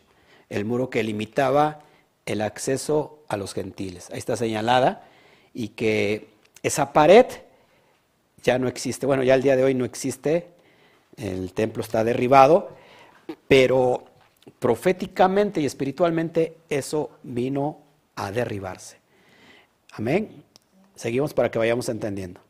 Entonces, el verso 15 dice, aboliendo en su carne las enemistades, la ley de los mandamientos expresados en ordenanzas, para crear en sí mismo de los dos uno solo, de los dos uno solo, es decir, de los dos, de Judá, de Efraín, de Judá, de Israel, uno solo y nuevo hombre, haciendo la paz, haciendo el shalom.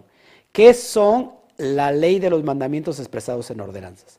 Porque dice que en su carne abolió las enemistades, lo que, lo que los judíos peleaban a los, que, a los asimilados. Ustedes fueron unos paganos, ustedes desecharon la ley de, nuestro Padre, ustedes desecharon la Torá y por lo cual ustedes son como perros.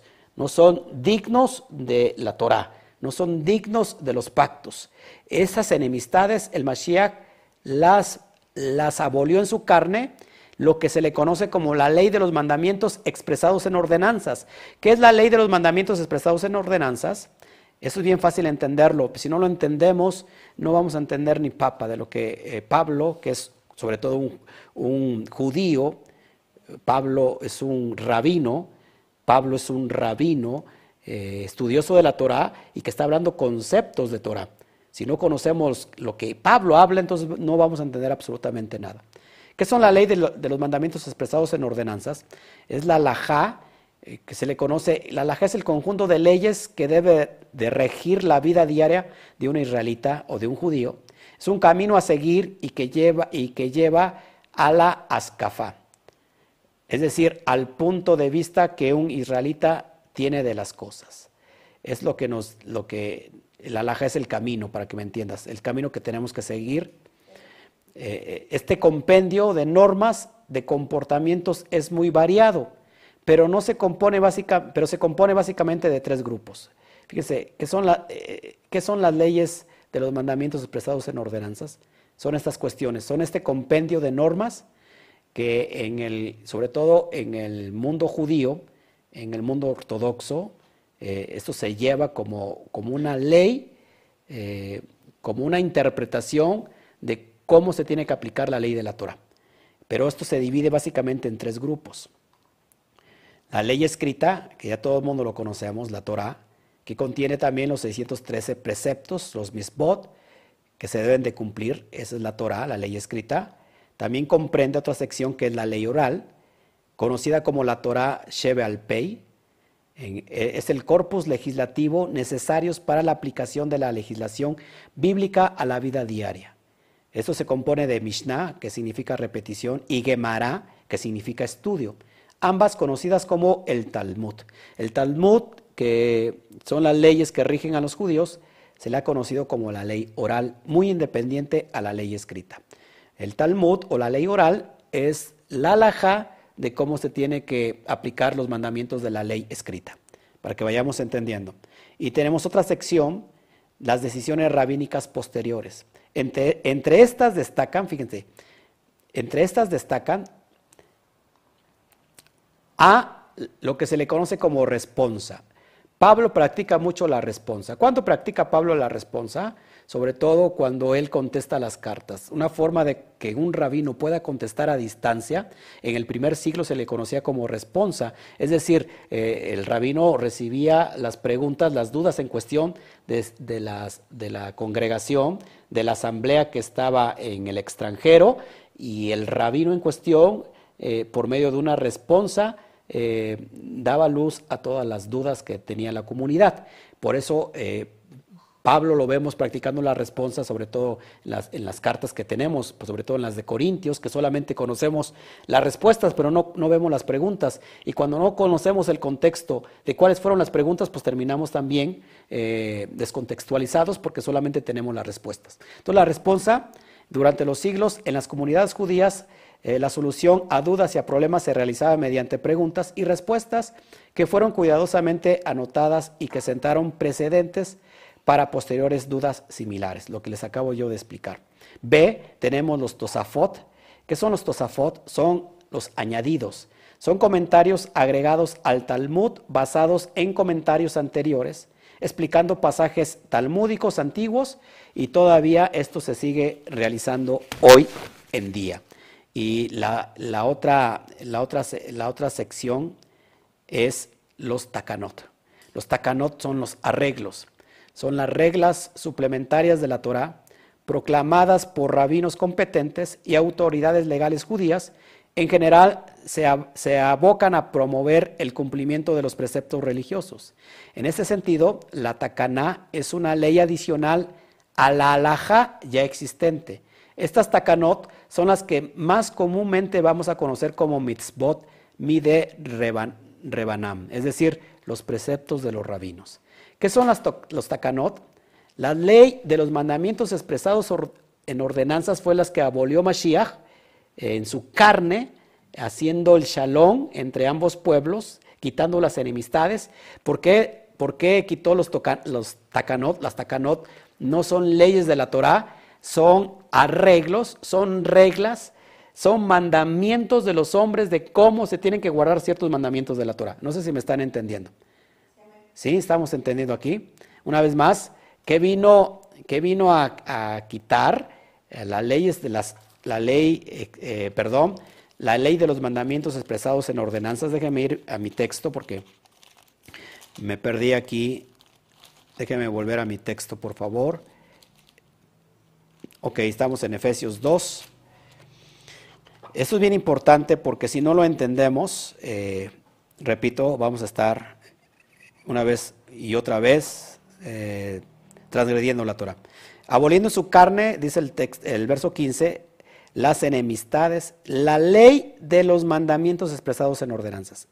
Él vino a abolir, el Mashiach, vino a quitar todos los mandamientos rabínicos, todos los agregados a la Torah lo que se le conoce también, y Pablo lo menciona como las obras de la ley. ¿Qué son las obras de la ley? Ojo, ¿qué son las obras de la ley? Esto, esto ya lo he dicho muchas veces. ¿Qué son las obras de la ley? Las obras de la ley son mandamientos de los hombres sobre los propios mandamientos del, Eterno. ¿Cuántas leyes tiene, tiene, la Torah, el Eterno? 613 mandamientos. ¿Cuántos mandamientos, cuántas eh, obras de la ley, mandamientos rabínicos hay sobre los mandamientos del Eterno? Son más de 6.000 mandamientos. Esos 6.000 mandamientos de alguna manera regía cuál era la laja, cuál era la jurisprudencia legal de cómo aplicar cada mandamiento que estaba implícito en la Torah. Esos mandamientos Mashiach los vino a remover. A eso se refiere Pablo como los mandamientos, perdón, la ley de los mandamientos expresados en ordenanzas, conocidos como los takanot. ¿Ok? Entonces vemos, por ejemplo, takanot vejeserot para que vayamos entendiendo todas estas cuestiones. La ley judía contiene dos herramientas legales poderosas dentro del sistema alágico, llamados takanot, be, geserot. Hay muchas subdivisiones. ¿Y por qué lo traigo a colación? Para que vayas entendiendo todo el contexto. Es necesario entender la perspectiva judía. Es necesario entender todos los preceptos judíos que, están alrededor de la Torah para que podamos entender la carta de Pablo, porque Pablo era un rabino, era un rabino eh, judío que conocía todos estos conceptos. Entonces, fíjense, por ejemplo, eh, la Geseirá es la legislación preventiva. Geseirá es la legislación preventiva, repito, de los rabinos clásicos, destinada a evitar violaciones de los mandamientos. Una, una Geseirá te prevenía de no eh, transgredir, por ejemplo, eh, la misma del Shabbat. Era, la Geisera te prevenía. en pocas palabras, no es algo malo, pero se hace malo cuando era una carga. Y si no cumplías esa carga, eh, se decía que estabas transgrediendo la, ley, la Torah. Entonces, es algo para prevenir de que no transgredas cierto, cierta mitzvah. Tenemos, por ejemplo, la takana, que es la legislación positiva, prácticas instruidas por los rabinos que no se basan directamente en los mandamientos como tales, como tales ejemplos, los mismos rabínicos. Los takanot es la legislación eh, legislativa, es la legislación positiva de sí harás. O sea, si harás esto, si harás aquello. Amén, vamos entendiendo. Entonces, esos son los, la ley de los mandamientos expresados en ordenanzas. Sin embargo, el término general takaná se usa para referirse a Geserot o a Takanot. Es decir, que los Geserot o Takanot o Takaná, perdón, es que acá hicieron ruido. Entonces, el término general Takaná se hace, se hace para referirse a Geserot o Takanot. Todo esto que tú estás viendo en pantalla, amado hermano, es la ley de los mandamientos expresados en ordenanzas. Eso Mashiach lo abolió en su carne. Amén. Seguimos adelante solamente para darte información y vayas comprendiendo todas las cuestiones de la Torah. Por ejemplo, la Torah de Moshe, que es la que nos compete obedecer, que sea, que sea manifestado como misbot. ¿Qué significa misbot? Pues mandamientos. Se divide en tres Mishpatín, Juquín y Edop. ¿Qué son los Mishpatín? ¿Qué son los mandamientos Mishpatín? Son aquellos que de alguna manera tú eh, puedes, puedes obedecerlos. ¿Por qué? Porque son muy, muy fácil de entender. O sea, son, eh, literalmente significa juicios y hace referencia a la misbot de la Torah, que la inteligencia humana puede entender desde la perspectiva lógica. Es decir, todos los mandamientos Mishpatín son aquellos que tú puedes eh, comprender lógicamente, eh, fácilmente y los llevas por obra. Por su parte, los Juquín son aquellos decretos eh, o aquellos misbot de la Torah que la inteligencia humana no puede entender desde su perspectiva lógica. Son mandamientos que no entiendes. Son mandamientos, por ejemplo, Levítico 11 de las leyes dietéticas. No has de comer esto, no has de comer aquello, y te da toda una, lista de lo que no tienes que comer. No entiendes por qué no lo tienes que comer, pero lo tienes que hacer. Son los mandamientos Joaquín. Y por último tenemos los Edot, que literalmente significa prueba o testimonio. Son leyes cuyo objetivo es recordar un cierto evento a través de realizar una determinada acción. Por ejemplo, como el Shabbat, que nos recuerda el evento de la creación eh, en siete días. Pesa, por ejemplo, nos recuerda la salida de Egipto, Shavuot nos recuerda la entrega de la Torah, etcétera, etcétera, etcétera. Estas leyes incrementan la toma de conciencia acerca de Elohim y de sus obras para el hombre y dan fe del dominio de Elohim sobre el mundo. Así está dividido eh, la Torah en, una vez más, Mishpatim, Jukim y Edom. Eso es lo que nos compete. Y esto no lo vino a abolir el Mashiach, porque él no vino a desechar, a abolir eh, la ley y los profetas. No vino a abolir, sino vino a cumplir. Mateo 5, 17. Entonces, esto es lo que no vino a abolir, lo que sí vino a quitar son los takanot, los decretos rabínicos sobre la ley de la Torah. Amén. Ya vamos a terminar casi. Entonces, eso fue, eso es lo que él abolió, los mandamientos expresados en ordenanzas, los takanot. Colosenses 2.14. Fíjense, anulando, dice, anulando el acta de los, de los decretos que había en contra nosotros, que nos era contraria, quitándolo de en medio y clavándolo en la cruz. Mucha gente dice que lo que vino a clavar esos, esa, esa acta de los decretos que clavó en, la, en el madero es la ley. Es la ley de, de Moshe, es la Torah. Lo que vino a clavar es la ley que era contra nosotros. ¿Cuál era la ley? La ley del pecado. La ley del adulterio. La, la ley que la mujer adúltera contrajo al ser infiel al marido, Hashem.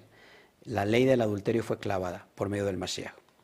Seguimos adelante, seguimos adelante. Verso 16, y mediante la cruz, el madero, la marca, la señal, reconciliar con Elohim ambos. ¿Cuáles ambos? Casa del norte, casa del sur, casa de Israel, casa de Judá, en un solo cuerpo, en un solo cuerpo, en un solo Israel, matando en ella las enemistades. Ya no tiene que haber enemistades. Verso 17, y vino y anunció las buenas nuevas de paz a vosotros que estabais lejos. Fíjense, ¿quiénes estaban lejos? Los esparcidos, los que se perdieron su identidad, los que estuvieron eh, los que se asimilaron entre las naciones. Y dice también a los que estaban cerca, ¿quién estaban cerca? Casa de Judá. Ya casi voy a terminar. Daniel 9.7, que ya te lo leí anteriormente, y solamente para remarcar, ¿qué dice Daniel? Los de cerca y los de lejos. Los que estaban lejos, los que estaban cerca. Él vino y anunció las nuevas de paz, las, las, las Besorot. Isaías 57, 15 al 20. Fíjate lo que dice Isaías, paz, paz, shalom, shalom al que está lejos y al cercano, dijo el Eterno, y lo sanaré. ¿Quién estaba lejos? Efraín. ¿Quién estaba lejos? El hijo pródigo que se marchó y que perdió la herencia. ¿Quién estaba cercano? El hermano mayor del hijo pródigo, Judá. Judá y Efraín dice que lo atraerá les dará paz, shalom, shalom al de lejos y al de cerca, y lo sanaré. Es impresionante. Gloria al, al, Eterno. Verso 18, ya vamos saliendo. Bendito sea el Eterno. Porque por medio de él, del Mashiach, los unos y los otros, casa de Judá, casa de Israel, tenemos entrada por un mismo espíritu al Padre. Tenemos entrada por un mismo ruach al Padre, no un espíritu diferente. Un espíritu que está sobre Judá y un espíritu que está sobre la cristiandad. La cristiandad dice somos el pueblo de Israel espiritual, ya porque Israel fue desechado. Y Pablo dice en Romanos 11.1 que no. Israel fue desechado en ninguna manera. En ninguna manera fue desechado. Eso es impresionante. Tenemos entrada por un mismo espíritu al Abba. Verso 19. Así que ya no sois extranjeros. Ya no somos extranjeros ni advenedizos, sino conciudadanos de los Kedoshim y miembros de la familia de Elohim. esta carta es para nosotros, amados hermanos, que estábamos esparcidos entre las naciones, que somos el hijo pródigo que se perdió y que está regresando a su herencia. Dice, ya no somos extranjeros, dice Rab Shaul, ya no somos advenedizos, ya no somos, eh, ¿cómo se puede? Ilegales, la palabra advenedizo, ya no somos ilegales, sino que ahora somos conciudadanos de los Kedoshim y miembros de la familia de Elohim. Impresionante. Verso 20, edificándonos sobre, edificados sobre el fundamento de los apóstoles y profetas, siendo la principal piedra del ángulo Yeshua mismo. Tenemos que edificar sobre el fundamento. ¿Cuál es el fundamento de los apóstoles? El fundamento de los Shaliachim, pues la Torah, el Tanaj. ¿Por qué dice el fundamento de los apóstoles y profetas? Siendo la principal piedra del ángulo Yeshua mismo. ¿Por qué la principal piedra del ángulo? El Mashiach porque en Él implícitamente están otorgados las promesas de redención a todo Israel y a toda la humanidad que quiera aceptarlo. Primero a los Corintios 3, 10 al 11 dice, conforme a la gracia de Elohim que me ha sido dada, yo como perito arquitecto puse el fundamento, dice Pablo, y otro edifica encima, pero cada uno mire cómo sobreedifica. Porque nadie puede poner otro fundamento que el que está puesto, el cual es Yeshua HaMashiach. Nadie puede poner otro fundamento. Y el Mashiach lo que vino a fundamentar, vino a fundamentar y a establecer y a predicar y a enseñar la bendita Torah. La misma Torah instruida por el Padre. Amén. Verso 21 en quien, todo el, en, quien, todo el edificio, bien coordinado, va creciendo para ser un templo santo, un templo kadosh en el Adón, haciendo alusión a la persona y haciendo alusión a, a todo un cuerpo, el cuerpo que es Israel. Amén. Ya para cerrar, verso 22. Dice, en quien nosotros también sois juntamente edificados para morada de Elohim en el Espíritu, en el Ruach. Y bueno, ese es el estudio que, ah, bueno, acá tenemos todavía otro versículo, primera de Pedro 2.5 dice, vosotros también, como piedras vivas, sed edificados como casa espiritual y sacerdocio santo para ofrecer sacrificios espirituales aceptables a Elohim por medio de Yeshua HaMashiach. Somos piedras vivas, somos eh, eh, esas piedras vivas. ¿Se acuerdan que, cómo es la palabra eh, en hebreo piedra? Even, even, piedra, somos piedras vivas. La palabra even está formada por dos, por dos palabras hebreas, af de padre y ven de hijos. O sea que la, piedra hace alusión a padre e hijos. Eso es bien importante entenderlo. Nosotros somos las piedras vivas, piedras vivas, vivas que eh, para ser edificados como la casa espiritual, amados hermanos. Y eso es lo que yo te quería entregar en esta bendita noche. Gracias por haber estado en esta preciosa noche de, del Eterno. No sé cuánto tiempo me llevé. Gracias por, por tu por su asistencia. Creo que ya muchos se me durmieron. Ahora sí voy a ver mi chat. Gracias, gracias a todos. En verdad, eh, os agradezco en gran manera. Ok. Sí, acá dice, por ejemplo, Pablo Andrade, la pared intermedia de separación podría también ser los 18 requisitos que puso Chamay sobre un gentil que quería ser parte de, de la comunidad. Claro, acuérdate que esos 18 requisitos estaban considerados como las leyes rabínicas las leyes eh, de, los, de, los, de los hombres sobre la propia Torah.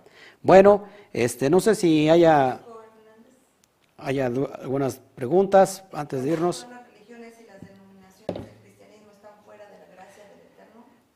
Eh, a ver. Francisco Herrera. Francisco Herrera, entonces, a ver, es que no veo. Repíteme, por favor, la pregunta, amada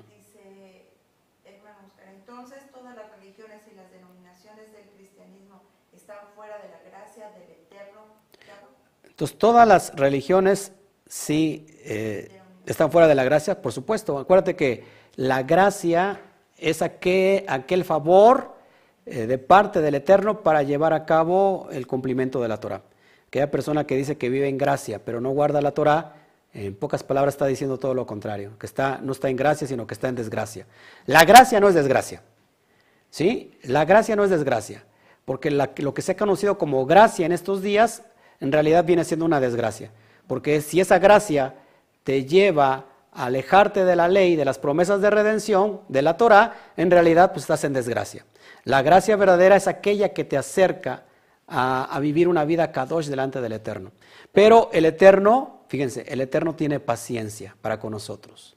Nosotros estuvimos perdidos y el Eterno está esperando que ese Efraín que está entre las naciones, que está entre la cristiandad, tenga que ser despertado. Y para eso son estos estudios, para que de alguna manera nosotros eh, podamos dar al blanco y que ese Efraín que está escuchando sea levantado y que diga, yo he vivido durante mucho tiempo, creí vivir en la gracia y resulta que estoy viviendo en la desgracia.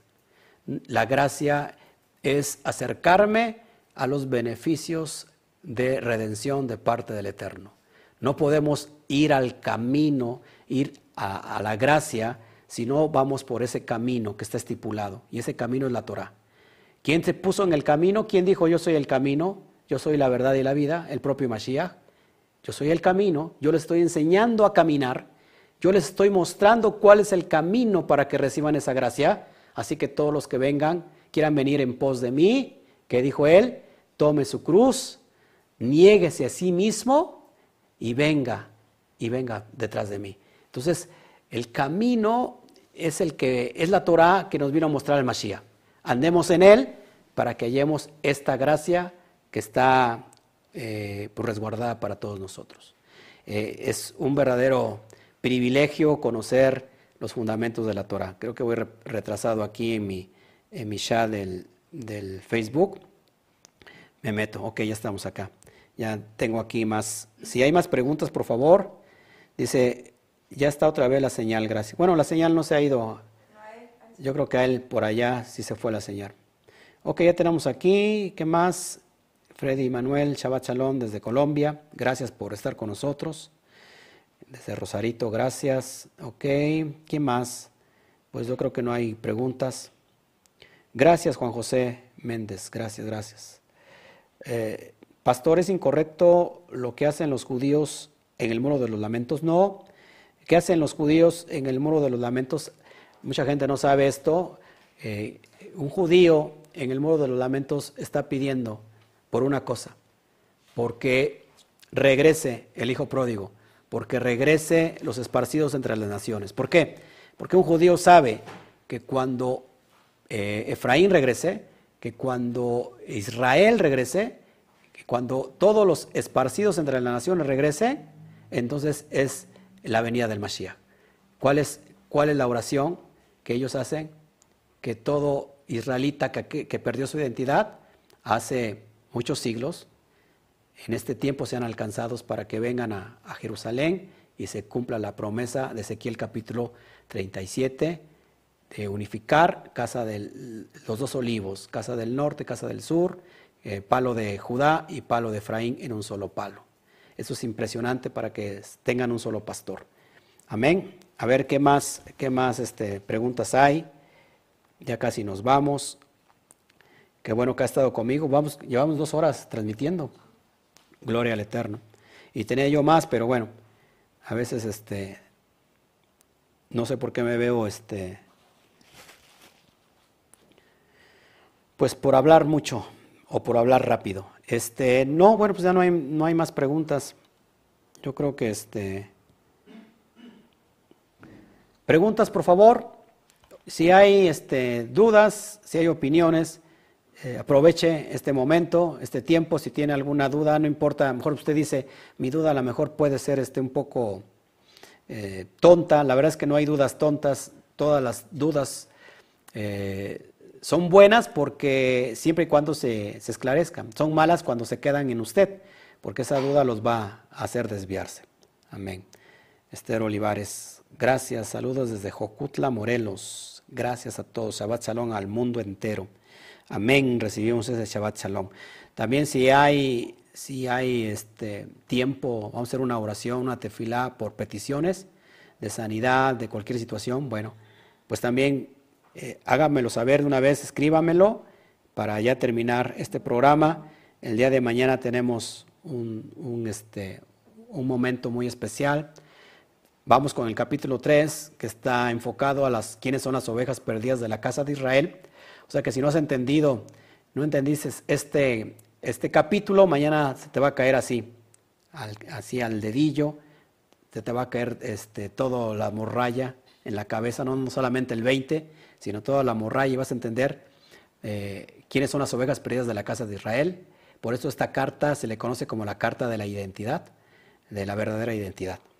Este, y por la tarde pues tenemos eh, la porción correspondiente, muy importante, que vamos a ver el estudio de la menorá, enfocado a la aplicación del hombre, enfocado a la aplicación del eterno y todos los conceptos que están escondidos, las perlas de la Torah. Mañana la vamos a mostrar en, la enseñanza de la tarde. Así que va a estar muy bueno el día de mañana. Yo quiero estar con ustedes todo el día. Quizás dentro de ocho días vamos a estar ya aplicando la, la adoración, la alabanza, para que antes de iniciar los estudios pues, tengamos un, tiempo de intimidad, un tiempo de estar con el Padre en adoración y en alabanza, y después seguir con, con las enseñanzas. Bueno, pues ya creo que nadie, nadie este, quiere preguntar nada. ¿Todo bien? ¿Quieres, ¿Me quieres dar este? Pásamelas, por favor. Bueno, acá tenemos ya peticiones. Así que si hay peticiones, todo está a tiempo, por favor. Eh, créame que estamos en una plataforma donde, donde el Eterno nos está escuchando, donde hemos visto la mano poderosa del Eterno moviéndose en este ministerio para, para su gloria de Él, por supuesto, y que, y que bueno, hemos visto su luz, sus milagros, sus maravillas. Ok, vamos acá a meter otra oración. Ok, perfecto, perfecto Carlos, vamos a, vamos a orar para que esa próstata de alguna manera u otra sea hoy llevada a su estado normal.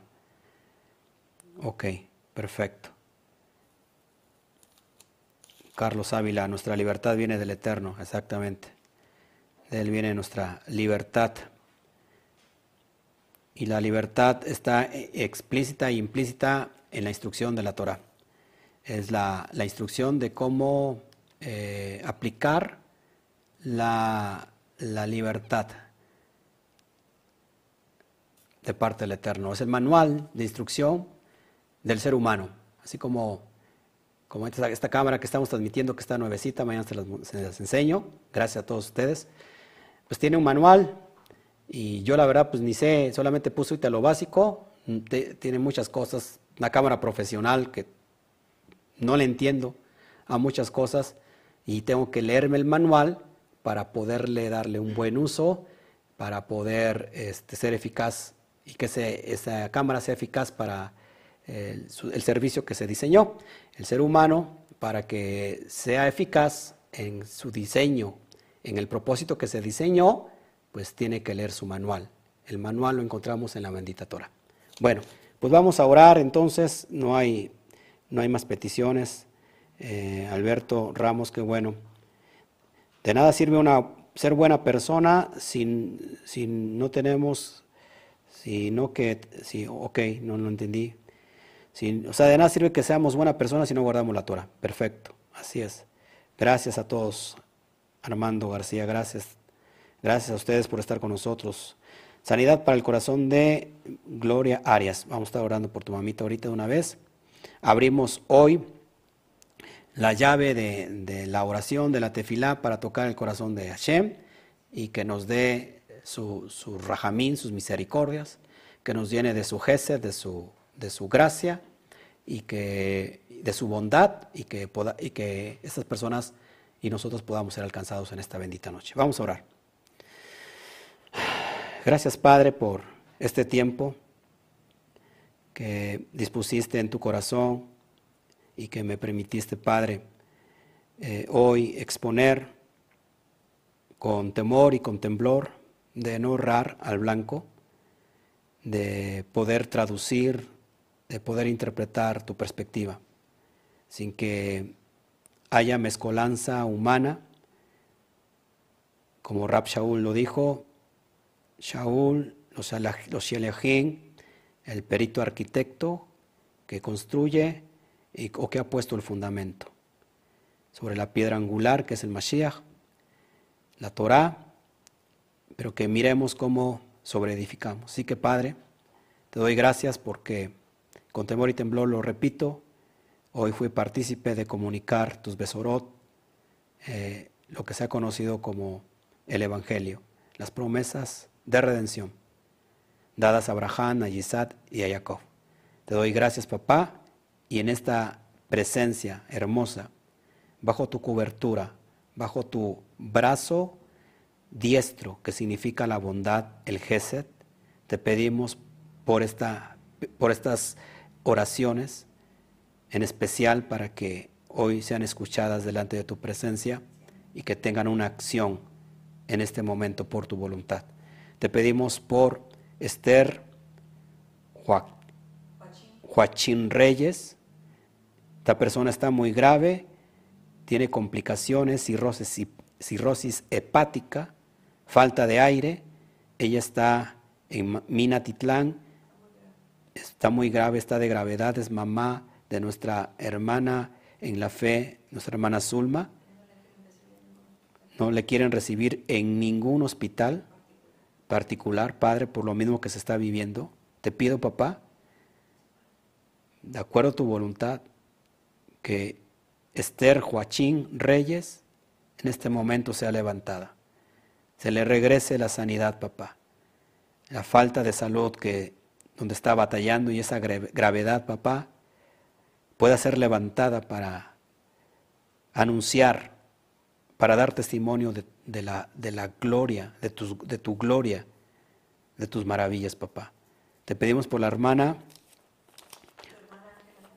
Ángela, también tiene diabetes. Padre, te pido que venga una sanidad para Ángela.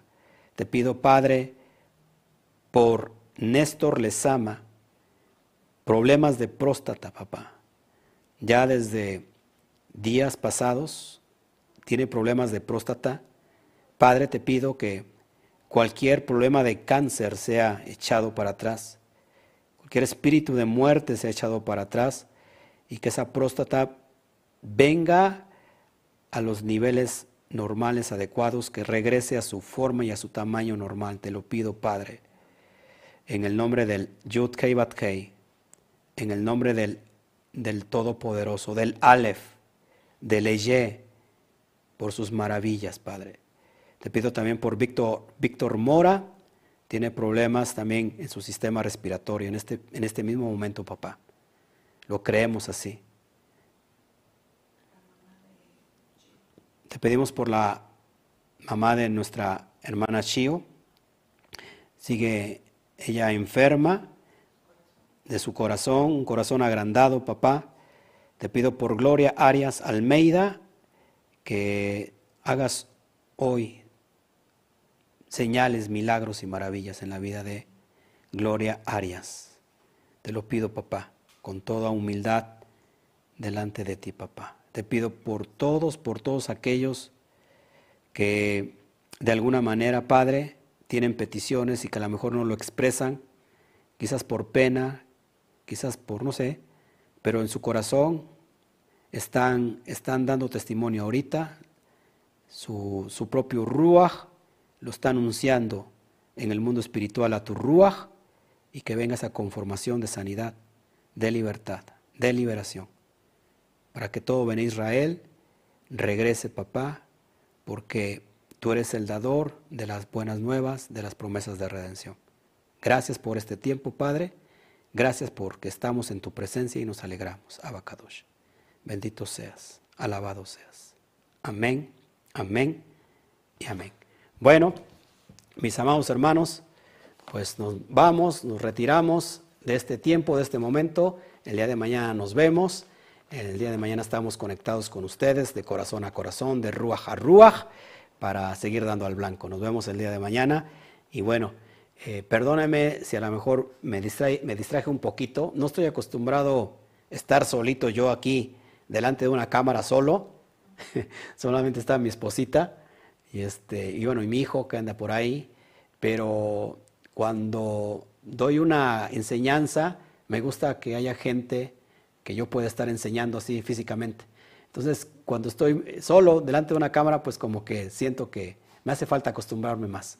Así que si, si a lo mejor no fui, eh, no fui directo y al grano, pues fue porque todavía no estoy acostumbrado a estar delante de una, solo delante de una cámara.